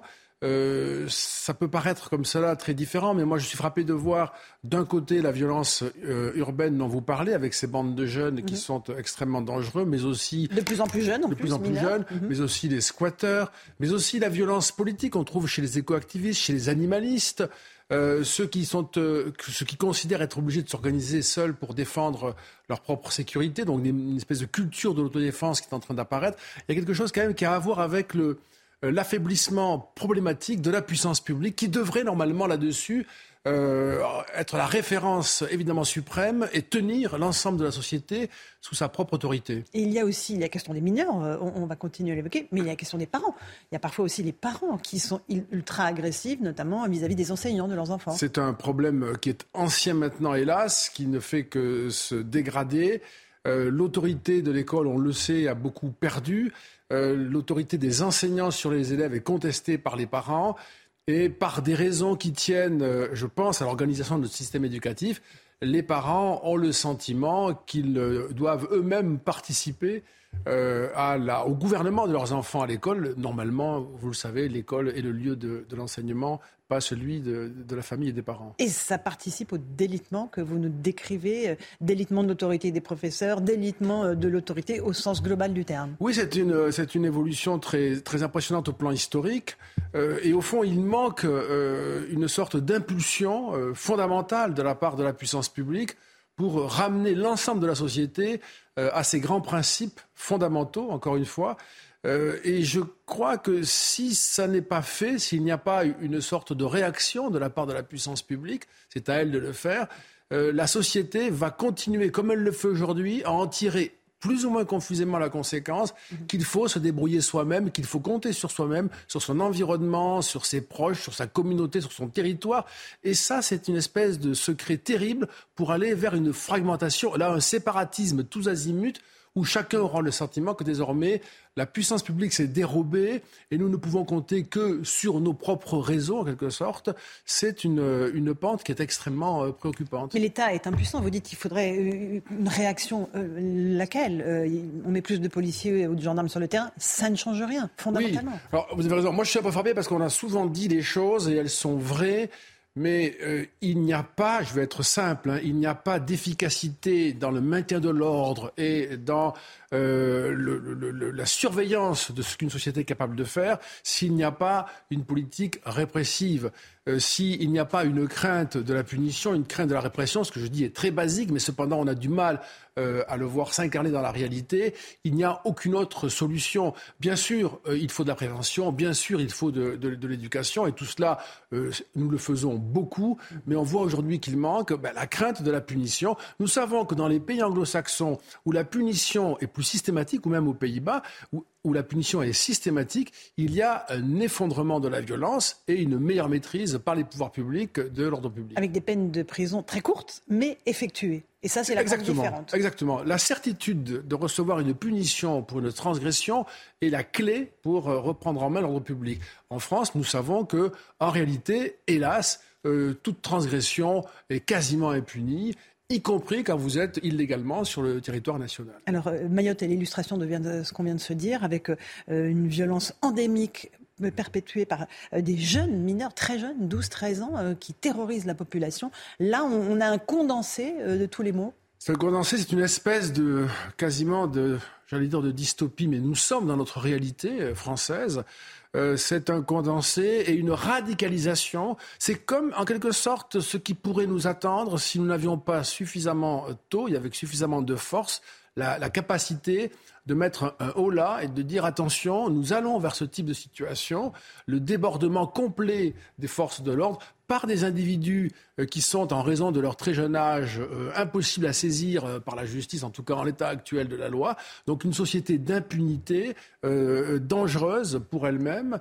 Euh, qui amènerait évidemment les, citoyens au sentiment que l'effondrement est général. Ce serait un futur euh, Mayotte pour euh, le territoire de la métropole? Je crois que politiquement Mayotte est un sujet important parce que ça va avoir cette résonance dans l'esprit public, cette idée que c'est au fond l'horizon qui nous attend. Alors on peut bien sûr imaginer que c'est pas, nous n'en sommes pas là en métropole, mais cependant l'immigration, la violence, les mineurs délinquants, c'est quand même une, combinaison que, nous connaissons, même si ça n'est pas à ce niveau, à cette intensité. Vous avez beaucoup travaillé sur la perception par les opinions publiques européennes des questions d'immigration, notamment au sein de la Fondapol, qui est la Fondation... Pour l'innovation politique. Voilà, merci de le repréciser. Mmh.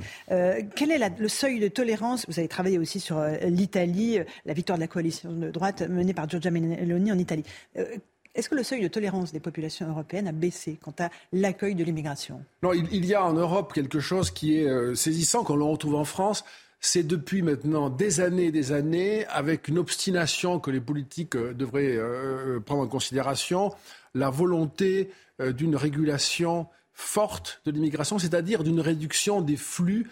Pourquoi réduire les flux? Nous, dit au fond, nous disent au fond les Européens pour euh, garantir l'intégration de ceux qui arrivent. Il n'y a pas d'opposition de principe à l'immigration. Les Européens les Français sont raisonnables.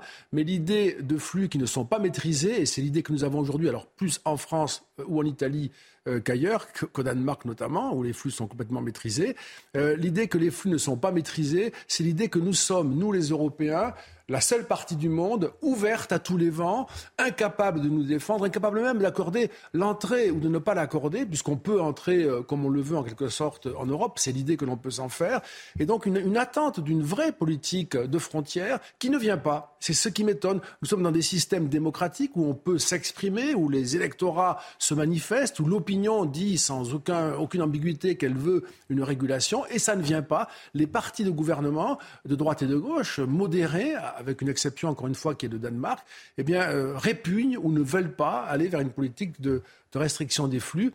Euh, je crois que ça, ça se payera peu à peu par euh, la poussée tout simplement des, gouvernements populistes. comme ça a été le cas en Italie. Comme ça a été le cas en Italie. Et c'est pourquoi il y a une forme d'étonnement, en tout cas de ma part, de voir la possibilité que le gouvernement français fasse à Giorgia Meloni le procès mhm. de ne pas accepter d'arrivants. ce procès a fait sens peut-être depuis la France, mais depuis l'Italie. C'est la raison pour laquelle, précisément, avec Berlusconi et Salvini, elle a eu la majorité lors des dernières élections. Euh, tout ça est résumé par l'Océan Viking, ce bateau que nous avons accueilli le 11 novembre avec à son bord 234 migrants. Aujourd'hui, il n'en reste plus un seul euh, dans les centres qui leur ont été dédiés à, Toulon.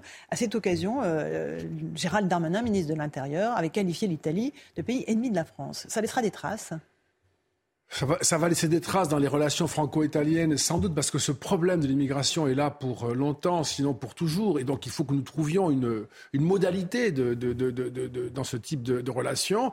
Mais je crois aussi que ça va laisser des traces dans l'esprit euh, français, euh, dans l'opinion française, parce que dès le départ, les Français savaient au fond parfaitement ce qu'il en était, c'est-à-dire qu'il ne s'agissait pas d'un bateau et d'un seul, et qu'il n'était pas question ensuite de conserver euh, même, le, même sous contrôle les personnes arrivant en France. Et donc cette idée qu'il ne s'agit pas d'une politique d'accueil, mais plutôt d'une incapacité à réguler l'immigration, et je crois l'interprétation qui va dominer à la fin de cette crise en attendant la suivante. En la résumant en un fiasco français ou pas? Euh, l'échec français, il est dans le fait que nous ne sommes pas arrivés à démontrer qu'il s'agissait bien d'une politique d'accueil, ce qui supposait d'identifier les arrivants et euh, d'organiser leur reconduction euh, ou leur accueil formel dans notre pays. Ils se sont évanouis grosso modo dans la nature, donc ça n'est pas une politique d'accueil, c'est une espèce d'incapacité à, empêcher les, les arrivées. Est-ce que l'intégration par le travail, c'est ce qu'a proposé Gérald Darmanin, régulariser un certain nombre de travailleurs sans papier, est un début de solution ou pas, à vos yeux?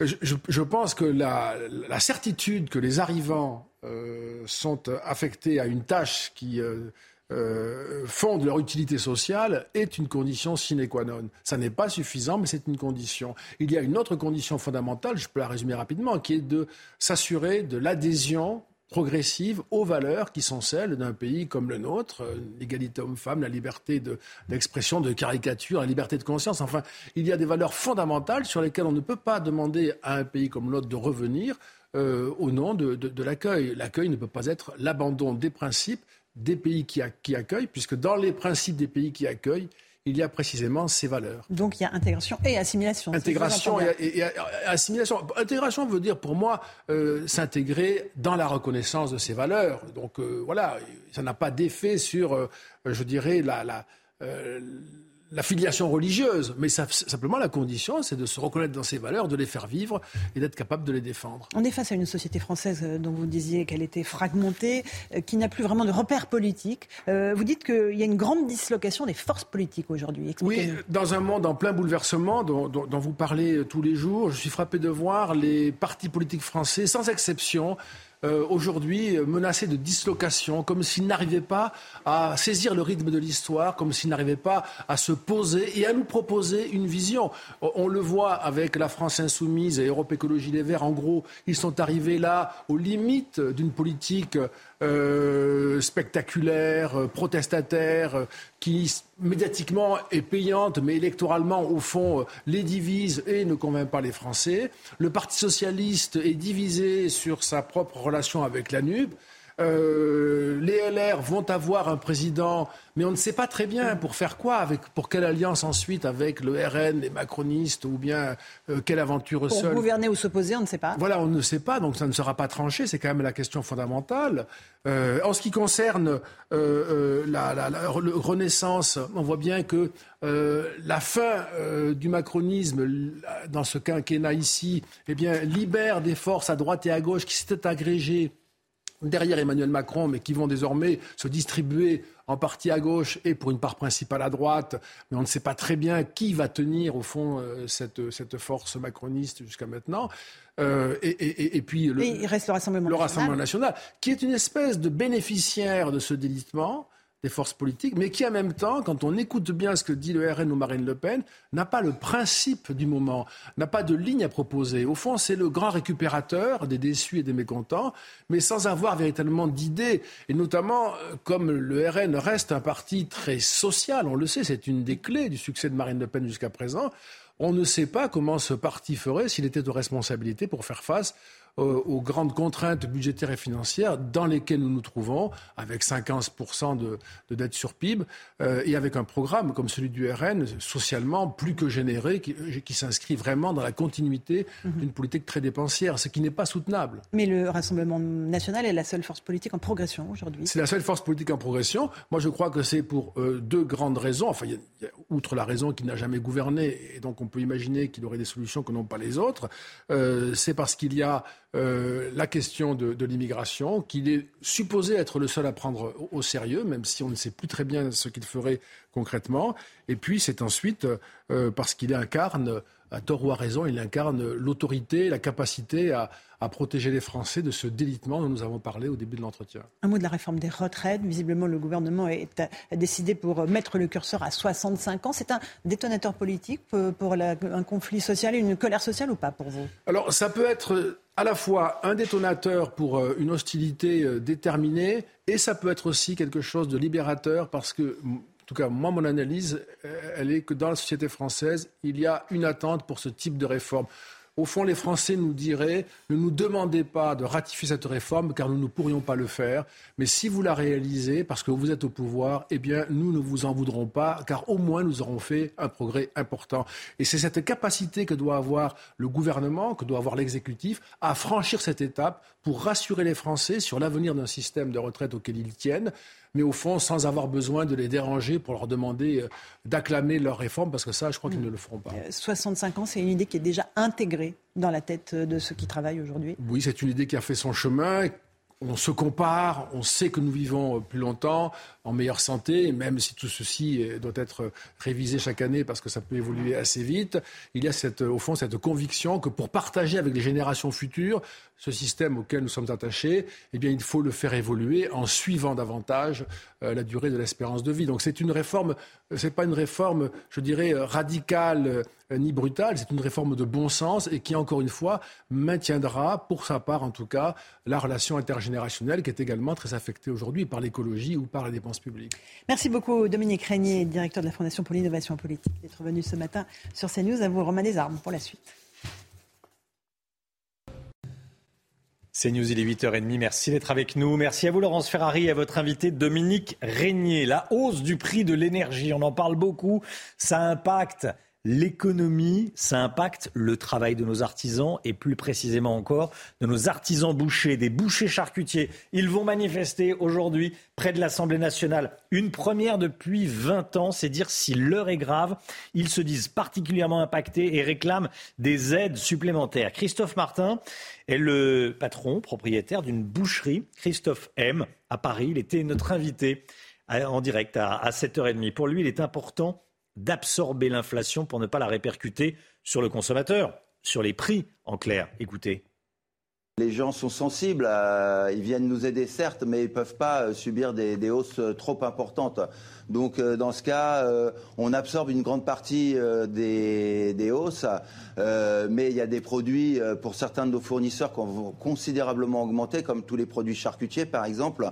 La viande aussi a, pris, donc on est obligé de répercuter le produit. Maintenant, il y a des produits plus ou moins standards, et c'est là-dessus qu'on fait nos efforts de marge. Les produits fortement consommés, ben, on réduit nos marges. Les produits un petit peu plus rares, euh, on va voir peut-être euh, cet hiver avec le foie gras et tout ça. Euh, là, on n'arrive pas à, économiser parce que les prix sont déjà très chers d'entrée. Vous pouvez nous montrer ce qui a le plus augmenté? Ben, Surtout les produits charcutiers les produits charcutiers, les saucisses, euh, quand je les fais pas. Moi, je fais mes pâtés maison, donc euh, ça va. Mais euh, tout ce qui est produit comme les morteaux, les choses comme ça, tous les produits charcutiers transformés, pâtés croûte, ça a vraiment pris du, une grosse augmentation. Après, la viande, effectivement, elle a pris plusieurs euros au kilo à Rungis. Donc ça, c'est ça, ça, nous met aussi un petit peu, mais bon, on arrive à gérer parce que on essaye de, plus travailler la viande, on achète plus les carcasses, euh, on arrive à avoir des réductions, donc comme ça on travaille la carcasse, on revient un peu à l'ancienne pour pouvoir économiser. On évite les pièces achetées où il y a de la plus-value et où ça devient très cher.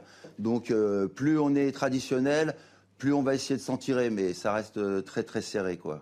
Ça reste très très serré. Voilà Christophe Martin qui était en direct avec nous. Les bouchers qui vont manifester aujourd'hui entre 11h et 13h à la mi-journée près de l'Assemblée nationale. Les consommateurs de crack dans la capitale, près de deux mois après le démantèlement hein, du, camp de la Porte de la Villette, nous sommes retournés sur place. Alors sur cet ancien camp, il n'y a plus personne, mais vous allez voir que les toxicomanes se sont tout simplement euh, déplacés, particulièrement dans le 18e arrondissement de la capitale. Reportage de Jeanne Cancard et Fabrice Elsner. Sur cet ancien campement, Porte de la Villette, plus aucune trace des toxicomanes. Si certains ont été placés dans des centres d'hébergement, c'est dans le 18e arrondissement de Paris, rue de la Chapelle et porte de Clignancourt plus au nord, que la majorité d'entre eux errent désormais. Seuls ou en groupe, ils sont de nouveau livrés à eux-mêmes, à la recherche des dealers. Inès a 24 ans. Depuis qu'elle a quitté le campement, elle continue de se prostituer pour s'acheter du crack. Un cercle vicieux, inarrêtable selon elle. Franchement, même si demain il pète tous les modules, on va se mettre à cuisiner nous-mêmes. Moi, je sais cuisiner. Hein. Moi, demain, il y a plus de modules, je prends ma coupe, je sais cuisiner moi-même. Ça sert à rien ce qu'ils font. Ça arrête rien du tout. À quelques mètres de là, les habitants que nous rencontrons dénoncent l'inefficacité de la mairie de Paris. Bah, elle n'a rien fait, elle a déplacé le problème comme d'habitude. Ils sont revenus dans le quartier, dans le métro. Euh, moi, je ne suis plus invité des amis euh, dans le quartier. Les Jeux Olympiques vont se passer là, c'est pas possible. Pour une réelle prise en charge médico-sociale, les associations réclament davantage de places d'hébergement et la création d'espaces de consommation sécurisés. On vous parlait hier des débordements après le match Maroc-Belgique, notamment à, Bruxelles. Selon nos informations, selon les informations euh, d'Amory Bucco du service police-justice de CNews, il y a également eu des incidents un petit peu partout en France. Là, on vous montrait ce qui s'était passé sur les Champs-Élysées. Alors, on va regarder ensemble. Entre autres, à Montpellier, il y a eu des tirs de mortier d'artifice, des policiers pris à partie, des poubelles et des véhicules ont été incendiés. À Avignon, la circulation était complètement bloquée, la gare fermée. Il y a même des décorations de Noël qui ont été cassées. Enfin, à Nice, pareil, tirs de mortier d'artifice, circulation bloquée et des policiers une nouvelle fois pris à partie. À Lyon, il est désormais interdit de fumer autour des écoles et des crèches. Interdit de fumer la cigarette, euh, de fumer le cigare, de fumer une cigarette électronique. L'objectif de la, de la mairie, c'est de protéger la santé des, enfants et de détruire l'image positive du, du tabac auprès des jeunes. Alors comme tous les matins, on vous consulte, on vous donne la parole dans la matinale et ce matin, on vous pose cette question. Est-ce qu'il faut interdire la cigarette, y compris euh, électronique, près des écoles et près des crèches comme à Lyon? Écoutez vos réponses, c'est votre avis. Ça devrait être interdit, ouais. Ça inciterait moins les élèves à, fumer. La cigarette, c'est à bannir, c'est très mauvais, c'est très très mauvais en plus. Hein. En fait, ça pourrait causer de, de, grosses, de gros problèmes sur, euh, sur la santé. C'est tout à fait normal. La cigarette, ça tue. Il faut l'interdire parce que, parce que je pense qu'on a tous été un peu influencés. Moi-même, je suis fumeuse et je pense que si j'avais pas commencé au collège, euh, eh ben, je ne serais pas tombée là-dedans et c'est la pire des drogues. Alors que la mairie de Paris se bat contre la présence des rats dans la capitale et qu'un plan de lutte a été mis en place il y a maintenant cinq ans, cinq ans que ce plan de lutte a été mis en place. Il y a encore du travail. La preuve, hier soir, alors qu'on interrogeait une femme sur un tout autre sujet, le Covid en l'occurrence, elle s'est arrêtée de parler parce qu'elle ressentait une gêne dans sa manche. Elle a enlevé euh, son manteau. Il y avait un rat dans sa manche. Le rat est tombé dans son sac de commission. Cette dame sortait, venait de sortir du, métro parisien. Regardez. Pour l'instant, euh, moi, j'ai pas eu de. Qu'est-ce que j'ai qui. Ah, j'ai un truc qui me. Vous avez une bestiole qui. Euh, oh, c'est une bestiole, oui. Alors voilà, c'est. On va, on, va, on va, souhaiter. Bah, vous souhaiter une bonne nuit à vous et puis. Oh là là là là. Il y a une souris dans votre sac. Quoi? Il y a une souris dans votre sac, oui. Ah, mon Dieu. Mais... Ah bah vous voyez, elle est, juste là. Ça alors, madame, vous avez une souris dans la manche. Regardez ça. En fait, c'est pas une souris, c'est un rat. Ah mon Dieu. Ah, mon Dieu. Oh. C'est pas une souris, c'est un rat. C'est Nicolas Vinclair qui, qui filmait, qu'on entend, qui a parfaitement raison. C'est pas une souris, c'est un rat. C'est un rat qui était rentré dans, dans, la manche de cette dame qui sortait du métro. C'est fou. La, la, plus belle ville du monde, la ville qui va accueillir les, les Jeux Olympiques. Voilà, voilà. Euh, comment ça se passe? Pierre Listia, conseiller régional d'Île-de-France, ancien conseiller de, de Paris en direct avec nous. Quel est votre commentaire quand vous avez vu ces images? Bah, Bonjour. Elles sont effrayantes. Je, je, les découvre en même temps que vous les diffusez. Elles sont, elles sont effrayantes. En fait, c'est la, c'est la démonstration, c'est l'illustration que Paris aujourd'hui est une ville infestée. C'est une ville infestée par les rats. Il y a à peu près une population estimée de rats à 6 millions et il y a 2 millions de Parisiens. Donc vous voyez, faites un peu le ratio. Euh, et, et aujourd'hui, le, le, grand drame, c'est que quand les rats sont en, en en souterrain, quand ils sont dans les égouts, euh, ça pose pas trop de difficultés, euh, pourvu qu'ils soient euh, pas trop nombreux. Euh, mais là, le problème de Paris depuis plusieurs années maintenant, c'est que les rats arrivent en surface et, de façon massive. Et ça, ça devient un, un problème parce que, bah, en fait, les rats, on a tendance peut-être à l'oublier, mais sont dangereux, sont propagateurs de maladies. et puis c'est c'est un indicateur aussi euh, effrayant du niveau de crasse et d'insalubrité de Paris. C'est-à-dire que quand vous avez autant de rats en surface euh, dans une ville comme Paris, ça donne, ça donne une, une, indication euh, justement de, de l'état d'insalubrité de la ville en surface. Merci beaucoup Pierre Licia. Euh, Gauthier Lebret, cinq ans que ça dure ce, plan anti-rat, anti voilà le résultat il y aura entre 4 et 6 millions euh, de rats dans la ville mmh. de Paris. On se souvient même d'une élue animaliste de la ville de Paris qui avait dit il ne faut pas parler de rats, il faut parler de surmulot pour euh, essayer d'humaniser le rat. C'est plus attendant... mignon le surmulot. Voilà, c'est plus mignon, ça, ça donne un côté sympathique au rat. En attendant, l'Académie de médecine a réagi à cette déclaration où elle avait dit qu'il fallait faire très attention et que ça représentait un, un danger et tout simplement sanitaire pour euh, oh. la vie des Parisiens. Merci Gauthier, la Coupe du Monde 2022. J-1 avant le match entre la France et la Tunisie. Guillaume Filleul. Guillaume, l'équipe de France affronte demain la Tunisie, troisième match de, à la Coupe du Monde, de la Coupe du Monde hein, pour les, Bleus. Les Bleus qui vont euh, chercher à, à, se rassurer, qui vont surtout chercher à récupérer la première place du groupe. Oui, ils l'ont actuellement, à hein, la première place. Ils ont déjà rempli une partie euh, de leur contrat en se qualifiant euh, pour les huitièmes de finale. Et comme vous l'avez dit Romain, ils vont maintenant tenter d'assurer la première place du groupe D. Pour cela, ils auront besoin que d'un match nul face aux Tunisiens pour terminer en tête. Même en cas de défaite, hein, l'équipe de France pourrait finir à la première place si dans le même temps l'Australie ne bat pas le Danemark. Et après ce match, les Bleus auront forcément un œil sur les matchs du groupe C où tout reste à faire, puisque c'est dans ce groupe que se trouve le futur adversaire des Bleus en huitième de finale. Et il pourrait s'agir de l'Arabie Saoudite, du Mexique, de la Pologne ou de l'Argentine de Lionel Messi, comme en 2018 Réponse demain, France-Tunisie, 16h. 16h, heure française. 18h au Qatar. 18h au Qatar. Merci beaucoup, Guillaume. 8h40, dans un instant, la santé. Tout de suite, c'est le point info. Chana Lousteau. Cette information de la matinée, plus de 300 personnes sont mortes en Iran depuis le début des manifestations contre le voile islamique. C'est le chiffre annoncé ce matin par un général iranien, membre des gardiens de la révolution. Les manifestations ont commencé il y a maintenant plus de deux mois après la mort en détention de Massa Amini. Les États-Unis vont débloquer une nouvelle aide d'urgence pour l'Ukraine. On n'en connaît pas encore le détail, mais elle devrait aider les Ukrainiens à faire face aux dommages sur les infrastructures énergétiques. Sur place, je rappelle que des millions d'Ukrainiens sont toujours plongés dans le noir après les dernières frappes russes. Et puis l'Assemblée nationale a entamé cette nuit l'examen d'une proposition de loi anti-squat. Malgré l'opposition de la gauche et une ambiance électrique, elle pourrait être adoptée grâce aux voix des députés Rassemblement national et les Républicains. Le texte propose entre autres de tripler les sanctions encourues par les squatteurs, soit jusqu'à 3 ans de prison et 45 000 euros d'amende. Retrouvez votre programme avec Little Balance. Little Balance, les balances et impédance mètres, sans pile et connectés. La santé avec le docteur Brigitte Millot. Bonjour Brigitte. Bonjour Romain. Bonjour docteur. Tout le monde a eu, a ou aura. Presque tout le monde. Presque tout le monde. Une conjonctivite dans la vie. C'est vrai qu'à titre personnel, on en parlait pendant la pub, j'en ai jamais eu, mais bon. Euh, ou aura un jour. Docteur Brigitte Millot, vous allez nous en parler ce matin. Qu'est-ce que c'est que la conjonctivite? Alors déjà, pour commencer, on va voir ce que c'est que la conjonctive. Mmh. Parce qu'on ne sait pas trop où ça se trouve, euh, ce que ça recouvre. Je vous ai mis ça en image. Vous voyez, la conjonctive, c'est cette membrane que vous voyez en rose. En fait, elle recouvre la partie interne des paupières, paupières supérieures et paupières inférieures, et elle recouvre aussi le blanc de l'œil. Mais que cet endroit-là. Après, elle ne va pas du tout sur la cornée. Donc ça, c'est très important de comprendre ça, parce qu'en fait, quand il y aura une inflammation de la conjonctive, c'est-à-dire une conjonctivite, il n'y aura pas de trouble de la vision, puisqu'elle n'est pas sur la partie qui, qui s'occupe de la vision, si vous voulez.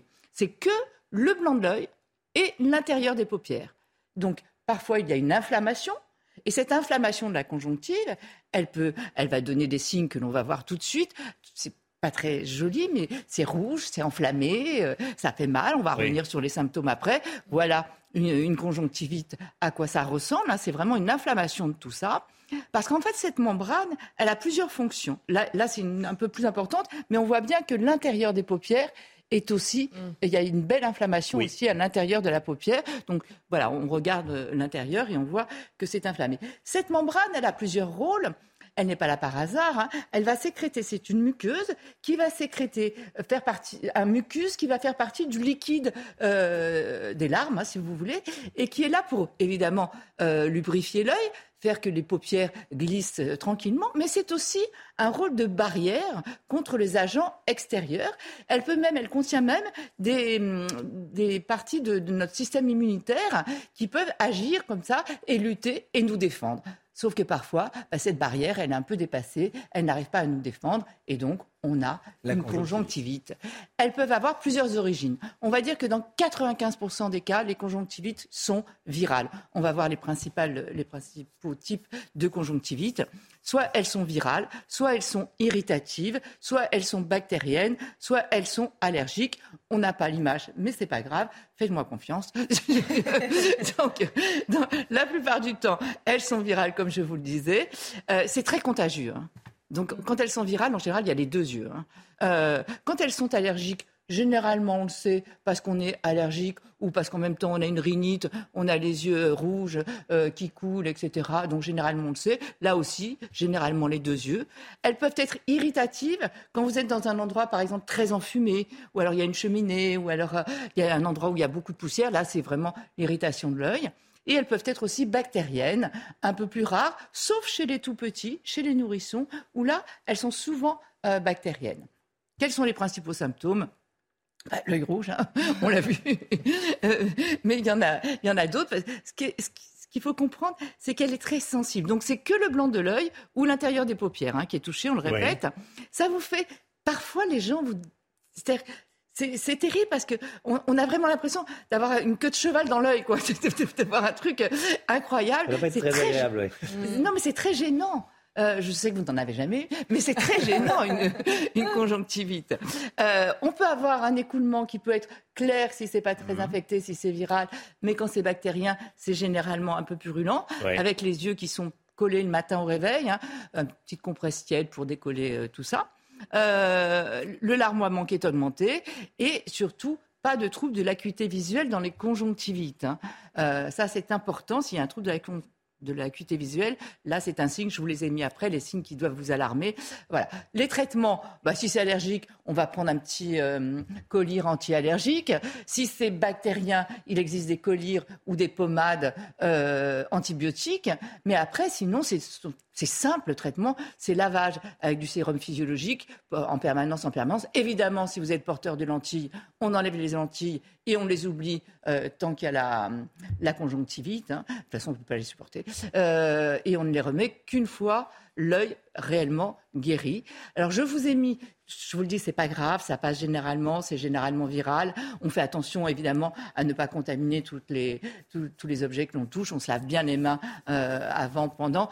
Éventuellement, si c'était viral, euh, faites attention pour les jeunes femmes, le maquillage et tout, il peut avoir été contaminé, donc euh, changez un peu de maquillage. Je vous ai mis les signes qui doivent vous alerter et qui doivent faire que vous devez consulter un ophtalmo dans la journée et éventuellement aller aux urgences ophtalmo parce que là, évidemment, quand ça touche l'œil, quand ça peut être grave, là, on n'attend pas du tout. hein. Là, c'est dès qu'il y a une baisse de la vision, c'est que ça a touché la cornée, la partie de la vision. Donc là, on consulte dans la journée. Un œil qui est gonflé, douloureux, avec de la fièvre, c'est qu'il peut y avoir autre chose à côté. Photophobie, c'est-à-dire quand la lumière vous gêne, euh, là, on s'inquiète aussi. Chez un enfant de moins de deux ans, pareil, on n'attend pas. Euh, sur un œil, par exemple, vous faites opérer de la myopie, euh, de, n'importe quoi, ou d'un glaucome, ou d'une cataracte, etc. Et après, vous avez l'œil rouge. Là, il faut consulter parce qu'il ne faut pas que ça puisse euh, pénétrer à l'intérieur de l'œil. Et aussi chez les diabétiques, enfin, je vous ai mis les principaux signes d'alerte, mais là, on négocie pas, on consulte dans la journée un ophtalmo, c'est trop important. C'était votre programme avec Little Balance. Little Balance, balance et impédance mètre, sans pile et connecté. 9h10, merci d'avoir choisi CNews pour démarrer cette journée. On se retrouve demain matin dès 5h55 avec Chanel Housteau, le docteur Millot, Alexandra Blanc, Guillaume Filleul. On ne sera plus qu'à quelques heures de France-Tunisie. Et euh, avec le Mick Guillot, bien sûr, pour, euh, pour l'écho. À demain pour revoir la matinale, évidemment. euh, Rendez-vous sur cnews.fr, même s'il y a des moments que vous voulez revoir, que vous préférez, la météo peut-être. Tiens, c'est important en ce moment. Très important. Et on se retrouve demain dès 5h55. Dans un instant, c'est l'heure des pros avec Pascal Pro, bien sûr, et tous ses invités. Belle journée à sur CNews. À demain. Tout de suite, Pascal Pro dans l'heure des pros.